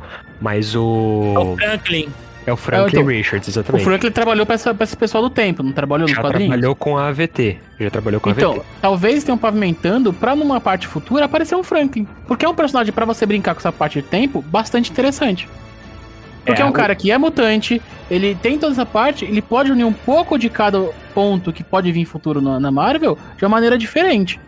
É, E aí, sabe, Oh, Você pode ir, entra também num negócio interessante do quarteto, Renato, que é o seguinte: tem rumores, a gente sabe que rumor é difícil de comentar, mas saíram rumores de que a Marvel já tá escalando o elenco do quarteto e que vai ser uma família diversificada. Eles não vão seguir Uhum. o padrão dos quadrinhos, eles vão trocar as etnias e tudo mais dos personagens do E a quarteto. lacração vai acabar com os nerdola, tá puto. Agora, outra coisa. Pra você ver como é que a gente tá teorizando coisas complexas aqui, e é nesse momento que eu sempre falo com os meus amigos também, a gente tem que botar o pé no chão, que isso já aconteceu antes. A gente já teorizou milhares de coisas antes de Vingadores Ultimato, como seria o final e tudo mais, enfim. E na verdade foi tudo muito simplificado, por quê? Por mais que todos esses conceitos de quadrinhos que a gente conhece, que a gente sabe, os personagens, no fim das contas, a gente tá falando de um produto de massa popular que é curtido desde o velhote até a molecada. Então, eles não podem fazer algo estritamente complexo que envolva conhecimentos de física quântica, sabe? A- ainda assim vai ter que, no final das contas, eu tenho certeza que vai ser explicação ciência de história em quadrinhos. Ah, é assim porque é assim e acabou. Mas assim, ao mesmo tempo, Léo, pra você ficar contente, você pode considerar tudo que já existiu nos quadrinhos canônico a partir de agora. É, pô, tem o helicóptero Pode. de Thanos, bicho. Mas, Sabe? ó, Rafa, então o- qualquer coisa é canônico. Agora, Thiago, Ah, no começo eu falei, porra, agora X-Men virou canônico. Você falou, "Não, nem tanto assim. É, Eu ia falar disso. É, porque teoricamente eles podem não aproveitar o universo Fox, cara. E não vão. Ah, não, podem vão. não, aproveitar. É, eu mas, espero que que não. exist- mas que existiu, existiu. E, Olha, e, tipo, eu, eu, eu gravei uma live ontem lá no, no canal do, do meu amigo Denis Augusto. eu vi um pedacinho. E- é, então, e aí ele falou, pô, o que, que você achou do final e tal? Eu falei, cara, eu gostei, eu gostei desse último episódio, achei que fechou legal e tal, mas eu sou cringe, né? Então eu gosto de coisa cafona. e assim, eu queria muito, tipo, sabe quando vai expandindo aquelas ramificações lá do multiverso? Eu queria muito que a câmera fosse por dentro das ramificações assim, e aí mostrasse um lugar com um velho careca andando com, numa cadeira de roda, e numa outra, é, quatro pessoas entrando dentro de um foguete, sabe? Na outra mostrando um cara de sunga verde mergulhando na água. Aí, aí eu vou te falar um negócio. Pra eu começar a ver coisas, tipo, caralho, essa porra, olha o multiverso e tal. Alguém se pendurando numa teia, assim, ao, ao longe. Sabe, não precisa ser nada específico. Mas Aí só eu vou te falar um negócio. Aí eu vou te Eu falar um sei que negócio. seria cafona, eu sei que seria cafona pra caralho. mas Não, eu eu vou, eu vou te falar um negócio. Sabe Hum. a CW? Sim, Sabe Cris nas Infinitas Terras que teve? sim, sim. Nossa. No último episódio mostrou exatamente isso. Sim. Mostrou o, o- o- o- a terra do que tem o monstro no pântano, mostrou a terra do, dos lanternas, mostrou um monte de, de- de coisa, cara. Isso é o cafona Ah. que você gosta, cara. É, Mas vou né, te falar, cara? Thiago, A eu CW curti. é o cafonice que você gosta. Não, eu já me libertei disso, já fiz Uhum. um processo de desintoxicação, não volto pra isso não.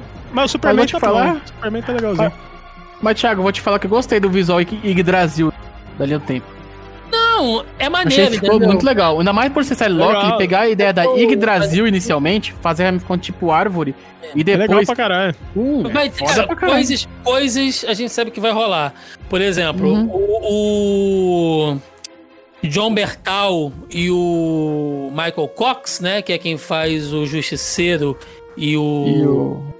Matt Murdock o lá da Netflix, eles meio que estão cotados para o universo 3. Marvel para serem os personagens que eles fizeram, mas não exatamente. A notícia que saiu foi essa. Uhum. Tipo, eles estão cotados para interpretar os personagens que eles fizeram na Netflix, mas não exatamente Hum. aqueles personagens.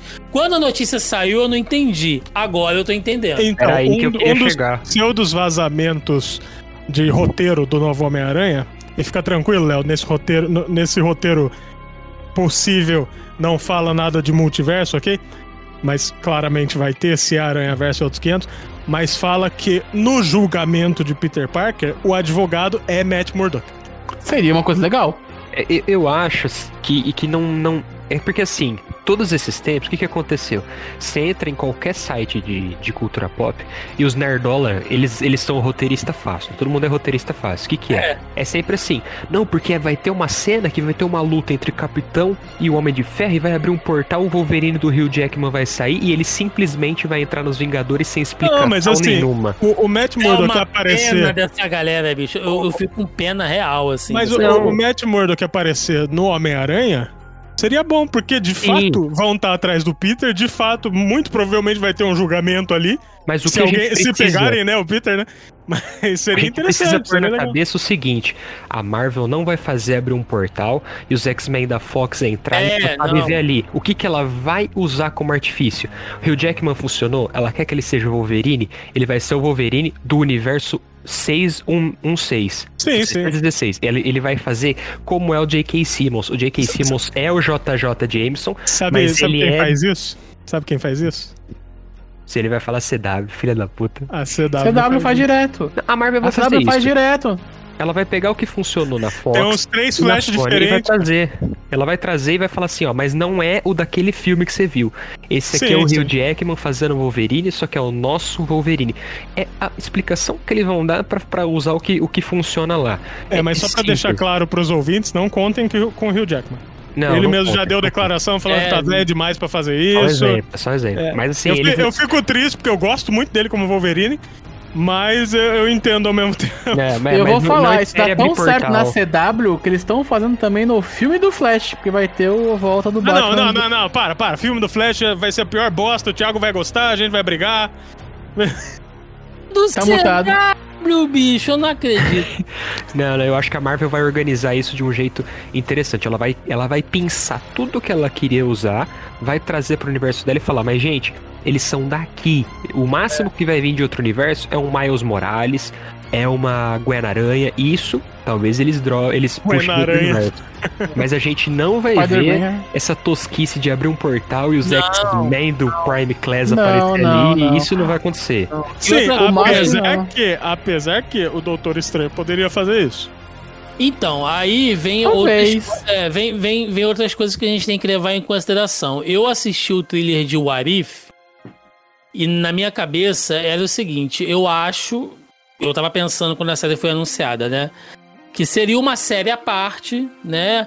Assim, pra funcionar como os títulos What If eram nas revistas em quadrinhos. Pra quem não sabe, What If eram aquelas séries que chegaram aqui no Brasil pela editora Abril, como O que aconteceria se, com história Era, era séries one shot, né? Uma, É. um quadrinho pra cada história. não tinha continuação, não tinha nada que você tinha que ver antes e tal. Você poderia fazer ali, ler de boa, e enfim, não, não- não- era, era uma coisa muito, muito simples.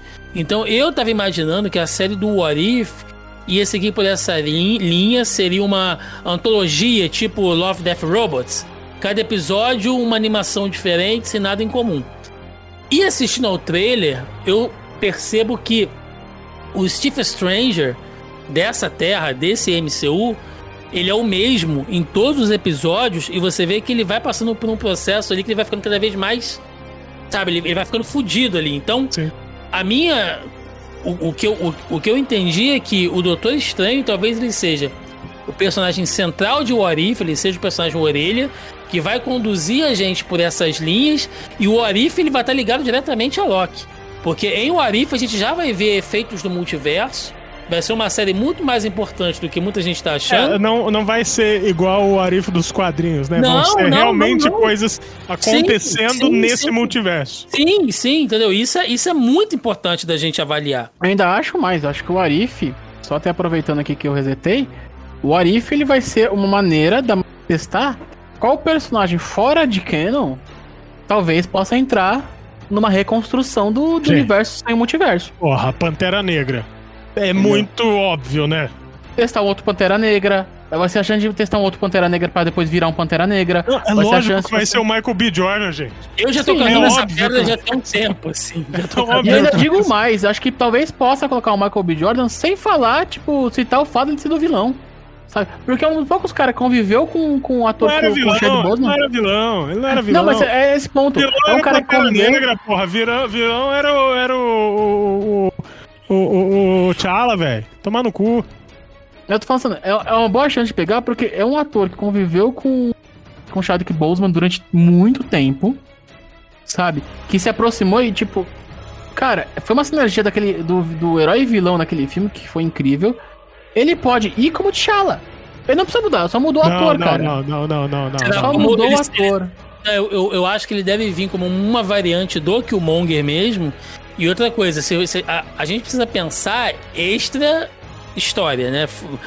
Um pouco de metalinguagem aqui. Pra assumir o ator que vai assumir como Pantera Negra no MCU, não é um negócio fácil. Vai Seria um desrespeito. comparação. Seria um desrespeito jogar ele como T'Challa, sabe? Vai, é, foda.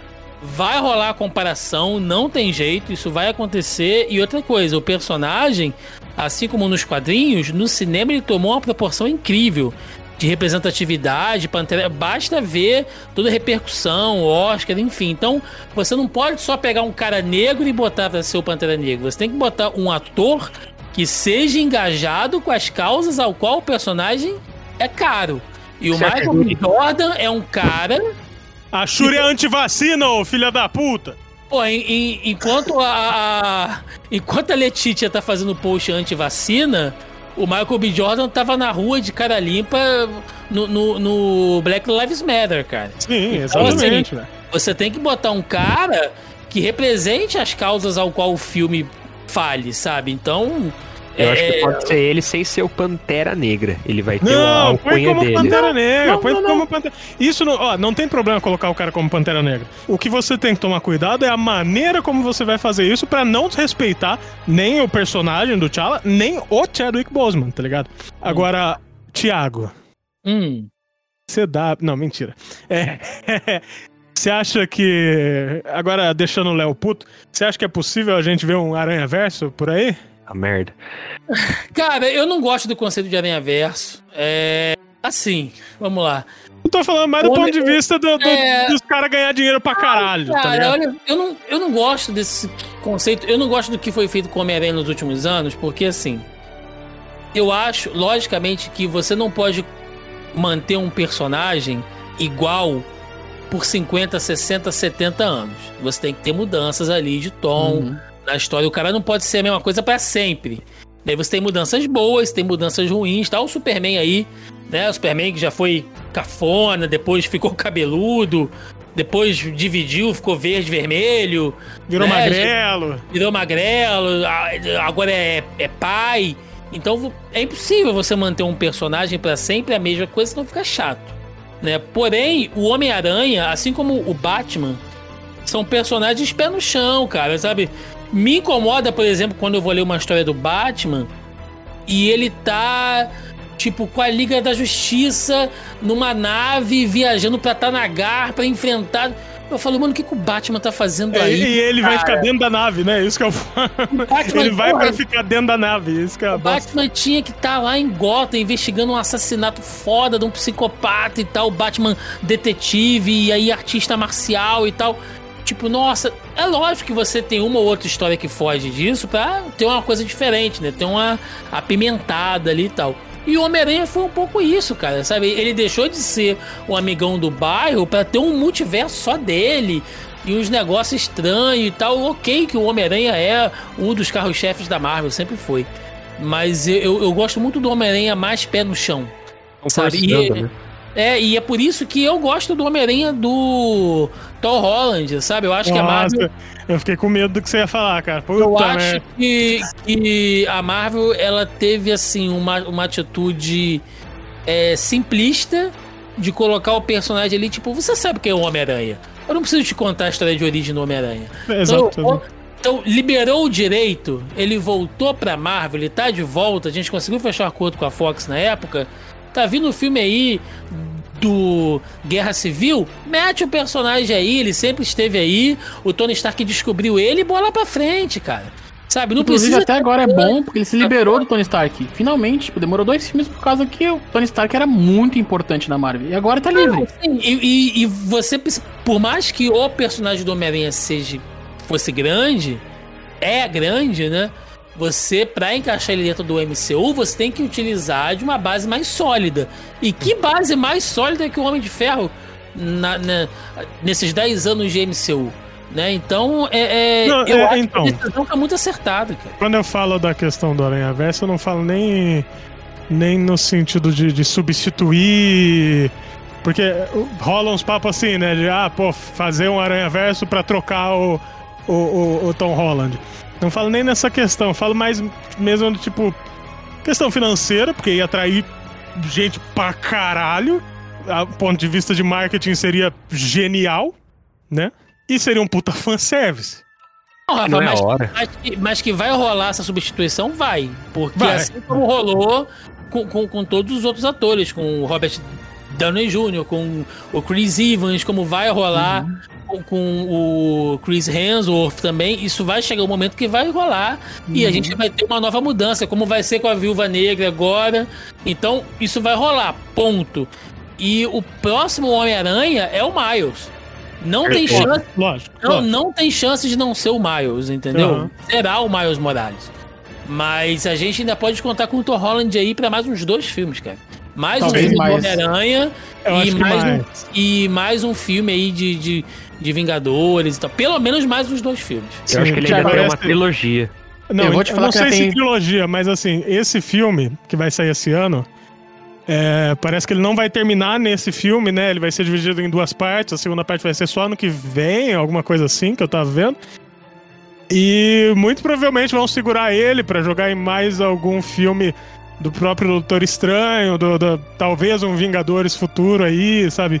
Porque em algum Rafa. momento eu acho que eles vão colocar tanto Tom Holland quanto um possível Miles Morales juntos Uhum.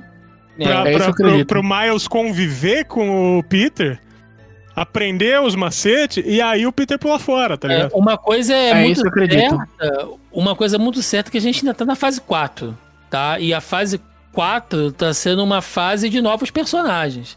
Uhum. A gente não tinha uma feiticeira escarlate, agora a gente tem. Temos um visão branco, já foi substituído. O antigo não existe mais. Entendeu? A gente tem um novo Capitão América. A gente tem um Jovens agente americano. Os Jovens Vingadores estão ali. Tá na, tá na gaveta. Os Thunderbolts estão sendo formados. A gente vai ter Miss Marvel. A gente vai ter Mulher Hulk, Blade. Novos personagens estão sendo introduzidos nesse universo. Então a Dark fase. Avenger. Será que vem Dark Avenger? Puta, eu queria pra caralho Dark Avenger. Não, não, é não. os Thunderbolts mesmo. Mas vale Ele- lembrar, viu, gente? A fase 4 não tá preparando a gente. Ele tem multiverso, e inclusive é um erro que a gente pode estar cometendo de estar achando que o multiverso vai ser algo muito trabalhado.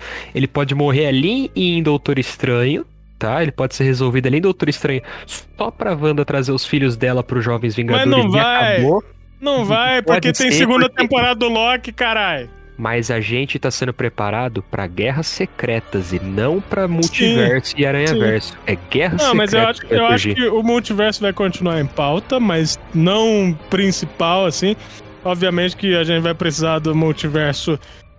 Cara, o multiverso vai explicar Eternos, por exemplo, muito provavelmente. Porque onde estavam esses caras enquanto o Thanos estava aí destruindo o universo, sabe? Então a gente vai precisar do multiverso ainda pra corrigir um monte de furo que teve nos filmes passados. E, cara, Quarteto também lida muito com isso, sabe? É, X-Men é a única forma de introduzir o X-Men, sabe? Então o multiverso vai continuar, não vai fechar em Doutor Estranho, né? Pô? É, não-. Ele, o, o, o multiverso, ele não vai ser fechado no Doutor Estranho, mas talvez ele, talvez ele não fique em evidência, mas vai continuar existindo, isso é fato. Ó, pelo que você falou, eu acho que talvez o multiverso seja afunilado no Doutor Estranho pra poder pegar o que eles acham que vai ser útil e meio que falar como um pouco de tudo. do Tom Holland, eu acho que o, ator tá em uma crescente pra participar agora e te- finalmente pode explorar um pouco mais do, do Peter Parker inventor, por causa do background do, do Tony Stark. Conseguir colocar aí aquela parte mais humilde e tudo mais que todo mundo que gosta do Homem-Aranha, do Peter Parker gosta, venha com o Miles Morales. Eu acho que, no total, esse vai ser o terceiro filme, a primeira trilogia. O Tom Holland pra mim vai ter mais uma trilogia. E tem, tem- porque o ator tá numa crescente, sabe? Ele vai ter mais uma trilogia pra já colocar a próxima, o próximo Homem-Aranha, Eu não sei. sabe? Eu não sei. Porque eu acho que mais uma trilogia é filme pra É, caralho. mais uma trilogia eu acho muito. Eu acho que ele vai fechar. Os filmes do Homem-Aranha fecham no Homem-Aranha 3. Eu não sei se E- tem necessidade e- também e- de trabalhar em trilogias, gente. E a, Pode ser gente, que tenha quatro filmes, pode ser que tenha cinco filmes, sabe? e a gente pode ver ele participando em outros filmes com tamanha relevância, cara. Os filmes do Capitão América, o. A, a gente teve personagens ali de outras histórias que foram muito presentes. Você tem a Viúva Negra, que faz um protagonismo com ele ali também, Soldado Invernal.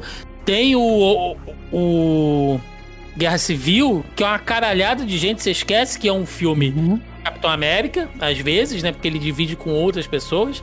E vai sendo, assim, não. não, não É, você mas não, necessariamente tá, tá fechadinho ali. eu não esperaria. A galera tá esperando ver Tobey, Maguire e Andrew Não, Garfield. Eu não não. esperaria isso. Eu acho até que assim, se eles estiverem no filme, vai ser uma baita trollada da Marvel. Vai ser tipo assim, ó, o, o Tobey não fazendo o Peter Parker. Ele vai ser um cara que vem de jornal e o Tom eu, acho que pode acontecer, eu acho que pode Isso- acontecer algo assim. isso Eu acredito. Mas Não, ele não vai é o- pra ser o Homem-Aranha mentor ali. Eu acho que não, não vai rolar nada disso. O Andrew Garfield é brigado com a Sony. Não, não, nem eu não digo- na frente. Eu não digo nem mentor, mas assim, também pode acontecer. Eu acho que é cedo. Acho que o Tom Holland, agora que ele vai se desprender, agora que a gente vai ter o Homem-Aranha sendo desenvolvido do jeito Marvel que a gente sempre quis ver, aí nós vamos trazer o que deu errado na Sony até agora de volta pra esse universo e ofuscar de novo o Tom Holland. Faz um filme do Sexteto Sinistro, Homem-Aranha contra o Sexteto ali. Mas vai ser. Eu não acho que Vai eu fusco o. Tom Holland, não, mano. Na real, esse acho que esse trazendo ano que é vai outro. ser. Ofusca, Renato, porque desde que Não. o Tom Holland chegou, Eu acho que Tem não. uma galera na internet que faz o maior barulho pedindo o Tobey Maguire de volta. Se você, se a Marvel der isso de bandeja pros Não, mas caras, o povo, o povo faz isso comer- também com o Andrew Garfield. Eles, eles sempre vão fazer isso, mas mano. até Porque então eles o não estão Tobey foi nos o primeiro. filmes. Até então eles não estão nos filmes. Se você enfiar o Tobey Maguire nos filmes, vai ver aquela pressão. Se vocês conseguem por ele, vocês conseguem manter e vão querer tirar o Tom. E vai, Não, vai, pode é ser um que eles coloquem- olha- olha. Ah, Você não, leva não, isso não. muito. Você leva isso muito drasticamente, cara. Pode ser que eles coloquem só pra satisfazer os fãs. Falar, ó, aqui, Não. tá aqui, mas ele não vai continuar. E se pá, talvez eles até matem o cara lá. E, e foda-se. E assim, em relação ao Sexteto Sinistro, é muito óbvio que já tá aí, cara. É. A gente tem a tá confirmação, a gente eu- tem a confirmação de praticamente o Sexteto Sinistro inteiro. Mas eu não Molina- acho. Mas eu acho que é isso, o multiverso vai usar elementos de todos os universos. Eu acho que. O que eu tô falando, tá falando que eu fusco, eu não o, acho. Molina, o Molina já deu com a língua nos dentes também, né? É, Ele já não, revelou eu acho que isso. ele. Mas a o questão Molina eu multiverso. Não, mas a questão, Léo, do multiverso é que você acha que eu fusco, eu acho que não. Porque a- esse é o ponto que o, hoje. Eu, eu vi recentemente o filme do Tom Holland, o segundo filme. Sabe? Você vai pegar esse filme dele que ele fez, mostra claramente que a linha dele agora é, é voar sozinho. E ele aparecer outros Homem-Aranhas só vai pegar e acrescentar essa ponto de ser um cara que vai adaptar tudo o que ele tem porque ele tá fazendo. O cara Mas- pegou mas- do Tony Stark e fez a roupa dele, mano. E assim, sabe? Léo, Independente. E assim, Léo, ninguém tá falando que quer que aconteça, ninguém tá falando que vai acontecer agora, É. mas pode muito bem acontecer, cara. Pode É, é ser que a, a- a- O que a grande Ah. maioria das pessoas só dropa por aí é o quê? Não, porque aquele Octopus é o do Tobey e o Electro é o do Andrew e de Mas repente o abre um portal no Octopus céu é- e vai sair o Andrew Mas e o é Tobey. isso. o Octopus é, ele já falou. Cara, mas o Electro, o ator, o Jamie Foxx foi bem claro, ele disse que é o Electro, mas não é o mesmo do filme nem tem Ah, relação. tudo bem, tudo O bem. Molina, mas nessa o mesma entrevista, que é. Mas nessa mesma entrevista que você tá falando, que ele disse que o diretor falou pra ele que vai ser tirado do exato momento onde ele morre no filme do Tobey, ele, ele, nessa mesma entrevista fala um monte de outra bobagem que só mostra, tipo assim, que ele tá perdidão, que ele só aceitou ser o Octopus, mas ele ainda nem Ô, ô, sabe o que ô, vai acontecer. Qual que é a sua dificuldade em aceitar que um vilão pode ser do universo do Homem-Aranha? Qual que é o problema nisso? Tanto que substituam aquele rino terrível Porque eu acho, porra. porque eu Qualquer acho que isso não é um padrão Marvel de coerência. A Marvel eu não acho que ela É. vai fazer abrir um portal Léo, e Léo, cair aquele é padrão Marvel? é aquele, entendeu? Sabe qual é o padrão Marvel? Exato. Por que, que você acha que tem 500 Ah. armaduras do Homem de Ferro? Por que, que você acha que tem 500 Mas, uniformes do Homem-Aranha? nunca Vem foi de bonequinho, lógico. porra. A Marvel nunca foi lógica assim de só falar, ó, gente, abriu um portal no céu e lembra aquele, aquele Octopus do filme do Toby? Então ele não morreu, ele caiu aqui, agora ele é o vilão aqui. Não, ele pode ser uma variante. Que agora ele tá no. Ele é, o, ele é o mesmo ator, é o mesmo vilão, só que não é o daquele filme. Aquele filme a morreu. acabou. variante, a Outra variante coisa. só é variante quando ela tá no universo alheio. Outra coisa que vocês estão esquecendo: Marvel não é Marvel, Marvel é Disney. E Disney, Gosta de geralmente. Não, além de gostar de dinheiro, eles gostam de coisas deles. Tá? Tipo, ah, tem um. Tem um negócio aqui que é muito bom. A Disney olha assim, é realmente isso é muito bom. Se eu não puder comprar, eu vou fazer uma igualzinha, mas vai ser a minha. É, mas tem que ver o filme da Sony pra entender, Entendeu? viu, gente? É, porra, não vão fazer isso, cara. Não vão fazer. Ah, não vão, não vão. Só Não que à a toa. propriedade é Não. deles. A propriedade é deles agora, gente. A, a, a personagem da, da Zendaya chama MJ porque um dos requisitos no contrato de Guerra Civil foi a Marvel não pode citar Mary Jane Watson e nem Gwen Stacy. A Marvel não pode, por contrato, usar essas personagens, porque a Disney tem isso, a Fox, a Fox, porra, a Sony tem isso na cabeça. Se der merda ali na Marvel e a gente romper, ela quer ter a Mary Jane sem ter a imagem desgastada ou ligada na Zendaya. Então ela, ela não deixa a Marvel usar. Se eu não me engano, foi citado que até o Harry Osborn não pode ser usado pela Marvel desde Guerra Civil. Por isso que entra o Ned na jogada, porque a- tem em contrato ela não pode nem citar os nomes dos personagens que não sejam Peter Parker e Tia May. Tem tudo isso, porque elas não querem se envolver tanto assim. Então eu não acho que eles iam falar, galera, precisa entender meu filme, volta lá e assiste os da Sony. Mas, mano, acordo existe pra isso, mano. Eu Era posso pro, te falar era, pro, real, era pro Tom Holland já ter saído da Marvel faz tempo, cara. Então, eu assim. real? Bicho, eu não dou cinco anos pra você ter o encontro de Homem-Aranha e Venom. Escuta o que eu tô te falando. Não, eu, Thiago, eu, eu vou falar digo pior, dois. eu Eu, vou- digo no Thiago. máximo dois. Escuta Thiago, tô te eu vou falar a pior. Eu não dou até o final da fase 4 pra Sony Studios ser parte da Disney. Tá bom? Não, isso não. Isso não, Ah, porque não, isso- tem, Isso tem lei de pode monopólio. acontecer. Não, mas tem, não tem aquela lei de duvido, não monopólio. duvido. Se eles A- comprarem a Sony, eles a vão ser donos de Disney- 80% do mercado, gente. A Disney compra o Congresso também, cara. Não tem problema. Não, cara, eu vou te falar o que pode acontecer. Sabe o que a Disney faz? chega lá com uma maleta de dinheiro, né? eu tenho muita Sabe o que a Disney faz? É muito, é muito simples. É isso, A cara. Disney vai lá, compra a última detentora dos direitos dos filmes da, da Marvel, simplesmente compra a monopólio. Não tem problema, tá? Sabe esses filmes que eu não quero? Pô, tô, tô estúdio tal, tô Warner, tá pra você. Quero Enfim, mais. gente. Só pra não ter. Enfim, É. gente. Loki foi foda. Queremos mais. É. Conversamos sobre muitas outras coisas, porque multiverso abre isso. A gente podia gravar um podcast sobre multiverso, né? Começar Multiverso, a... multiverso faz amigos brigarem. Então, a gente podia fazer a um gente podcast. podia gravar um podcast sobre o multiverso só com as nossas variantes. Uma versão Sim, minha que assiste sim. o CW, uma do Rafael que tem bom gosto. A gente podia fazer assim Nossa, vai um... tomar no seu cu. Uma versão Imagina. bolsonarista do Léo. Ó, Então, então Não, isso explica. Então isso explica eu gostar pra caralho de você, ô Thiago. Pode ser, cara. Pode ser. Em outra realidade, a gente tá se matando. Sim. Não, mas eu acho que a gente podia gravar um podcast sobre multiverso, começar a teorizar um monte de coisa, porque a partir de agora, com o multiverso aberto, óbvio, né? A gente tem que considerar a fase 4 já tá fechada aí no que eles vão fazer. Mas tem muita coisa pra rolar ainda. Tem muita série pra ver, tem muita coisa pra acontecer, né? Então, acho que a gente podia mais pra frente. Até porque, né, Rafa? Agora com o multiverso aberto e sem nenhuma informação, tudo pode. Não Tudo tem pode. limite.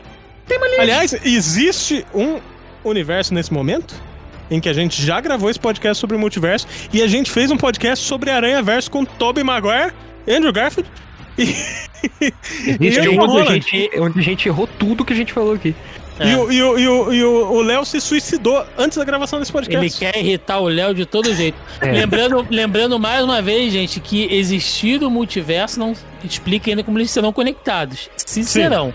Essa coisa que o Léo falou de vai abrir um portal no céu e começar a cair gente, não é assim que vai funcionar. Aí é- Pra morrer esse assunto, Thiago, no final, se, você prestar, se vocês prestarem atenção nas ramificações da linha do tempo do Kang, tem algumas que se trombam. Algum, alguns dos galhos saem, fazem o maior caminho e eles se trombam e se juntam em um galho só. lá na frente. Isso aconteceu. Se você presta atenção, tem alguns pontos que aconteceu isso. Você viu? É a Sony, a Disney E a CW, né? e a CW, Foda-se, exatamente. Não, não, não, não, nem falar isso que já, já saiu notícia que ele tava interessado em comprar o pacote DC. Mano, não, não. Deixa lá. Vai CW tá Duck- cagando Duck sozinho. Vai entrar nos Vingadores. Agora Vamos- que eu assinei a HBO, porra, não.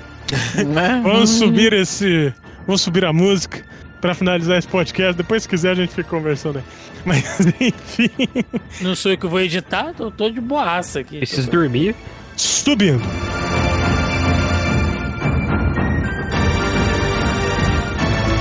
E chegamos ao fim de mais um Locomocast. Locomocast gostoso, com brigas, como sempre tem. Eu gosto do Thiago, porque ele, ele é diferente de mim. A gente se gosta, mas a gente discorda e a gente não deixa de se gostar. E é assim que Não. tem que ser, gente. A gente. Nós somos pessoas diferentes, convivências diferentes. Vamos gostar de coisas diferentes, mas a gente se ama, é isso que importa. E então, desde já, vamos agradecer ao Thiago Almeida. Thiago Almeida, fala o que você quiser. Opa! Então, é, então, primeiramente, fora Bolsonaro. É... Segundo, eu estou lá no Zona E, zonae.com.br. Quem curte aí conteúdo de cultura pop, cultura nerd, quiser dar um chego por lá, semanalmente, estamos no- no- nos nossos podcasts, né? Temos diversos programas lá na casa, de diversos temas, inclusive. Mas, semanalmente, eu estou no Zoneando Podcast, hostando aquela bagaça falando aí do mundinho nerd, né? Quadrinhos, cinema, games, eventos, atualidades. Enfim, estamos lá semanalmente. Assim também como nas redes sociais, inclusive no YouTube, onde eu gravei vídeo aí de todos os episódios de Loki, assim como eu fiz das outras séries. Vamos continuar aí teorizando, né? Fora conteúdos, reaction de trailer, análise, review. A gente tá sempre por aí. Então, quem quiser, é só conferir lá no zonaí.com.br, que é o site, né? Você acha a gente em todas as redes por lá ou digita aí Zona E nas redes sociais que vocês encontram a gente também, assim como os podcasts que estão no Spotify, Deezer e nos demais aplicativos e agregadores de podcasts. Oh, show, show. E se tiver dúvida, desde, sei lá, todos os últimos episódios, os links do Zoneando estão no nosso, nos nossos posts. Opa! Então a gente tem colocado em todos. Muito Só obrigado. pra, né, pra, pra divulgar o trabalho desse menino maravilhoso que é o Thiago, que a gente gosta tanto. Tamo aí. E vão torcer aí pro Aranha Verso, né, Thiago? Ah, toma no Vão cu. torcer pro Aranha Verso do crossover da CW com a Homem-Aranha no Aranha Verso. Só se for naquele universo que a Tia May casa com o Octopus, cara. Aquilo é Vai maravilhoso. Não, vai ser no universo que a tia May casa, sei lá, mano, com o Barry Allen da CW. Nossa, é, vai dar uma rapidinha, né? Nossa, exatamente. Então eu gostaria de agradecer também ao Renato que tá aí, ao Léo que tá aí. O Pedro foi dormir e gostaria também de pedir pra vocês entrarem no nosso grupo do WhatsApp. Nosso grupo do WhatsApp a gente troca várias ideias sobre várias coisas. A gente procura não dar spoiler, gente. Isso daí é um negócio importante. Spoiler é, é algo maligno. Então, assim, se você segue o Álvaro, para de seguir, ok? então é isso aí. Muito obrigado a todos. E beijo.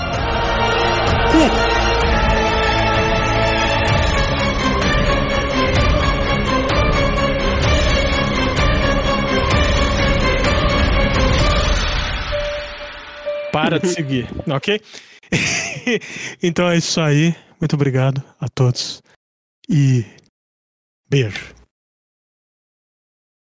Aí ninguém falou tchau, tomar no cu. também. Ah, Não, vai se fuder agora. Eu parei, mas é porque é é que eu achei bonito acabar com o seu beijo.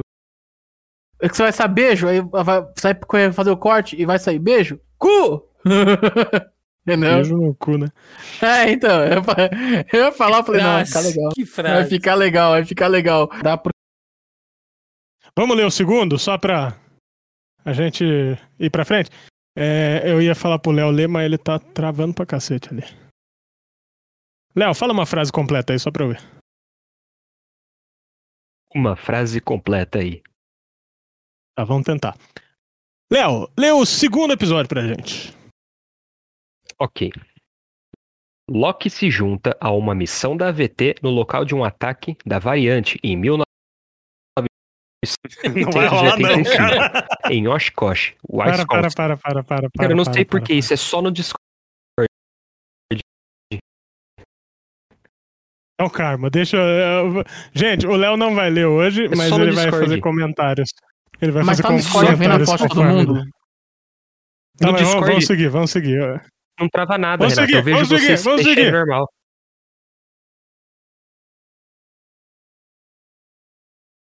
Bom de microfone agora, gurizada. Agora tem áudio bom, agora tem áudio de qualidade. Só pô- precisam gravar de um assunto Aí que eu só, tenho só falta ter vontade de gravar. Então, eu queria. Teve um Nossa. dia que o Pedro me chamou, vamos gravar. O que, que era mesmo que a gente tinha assistido? Era de Castlevania. Castlevania. Era mais de Castlevania. Falei, porra, vamos. Aí caiu a luz na rua. Caiu a luz não, você falou que bateu um caminhão na tua casa e derrubou o poste. É, caiu a Brenda na Bateu casa um dele. carro no poste de luz da rua e derrubou a luz da rua inteira.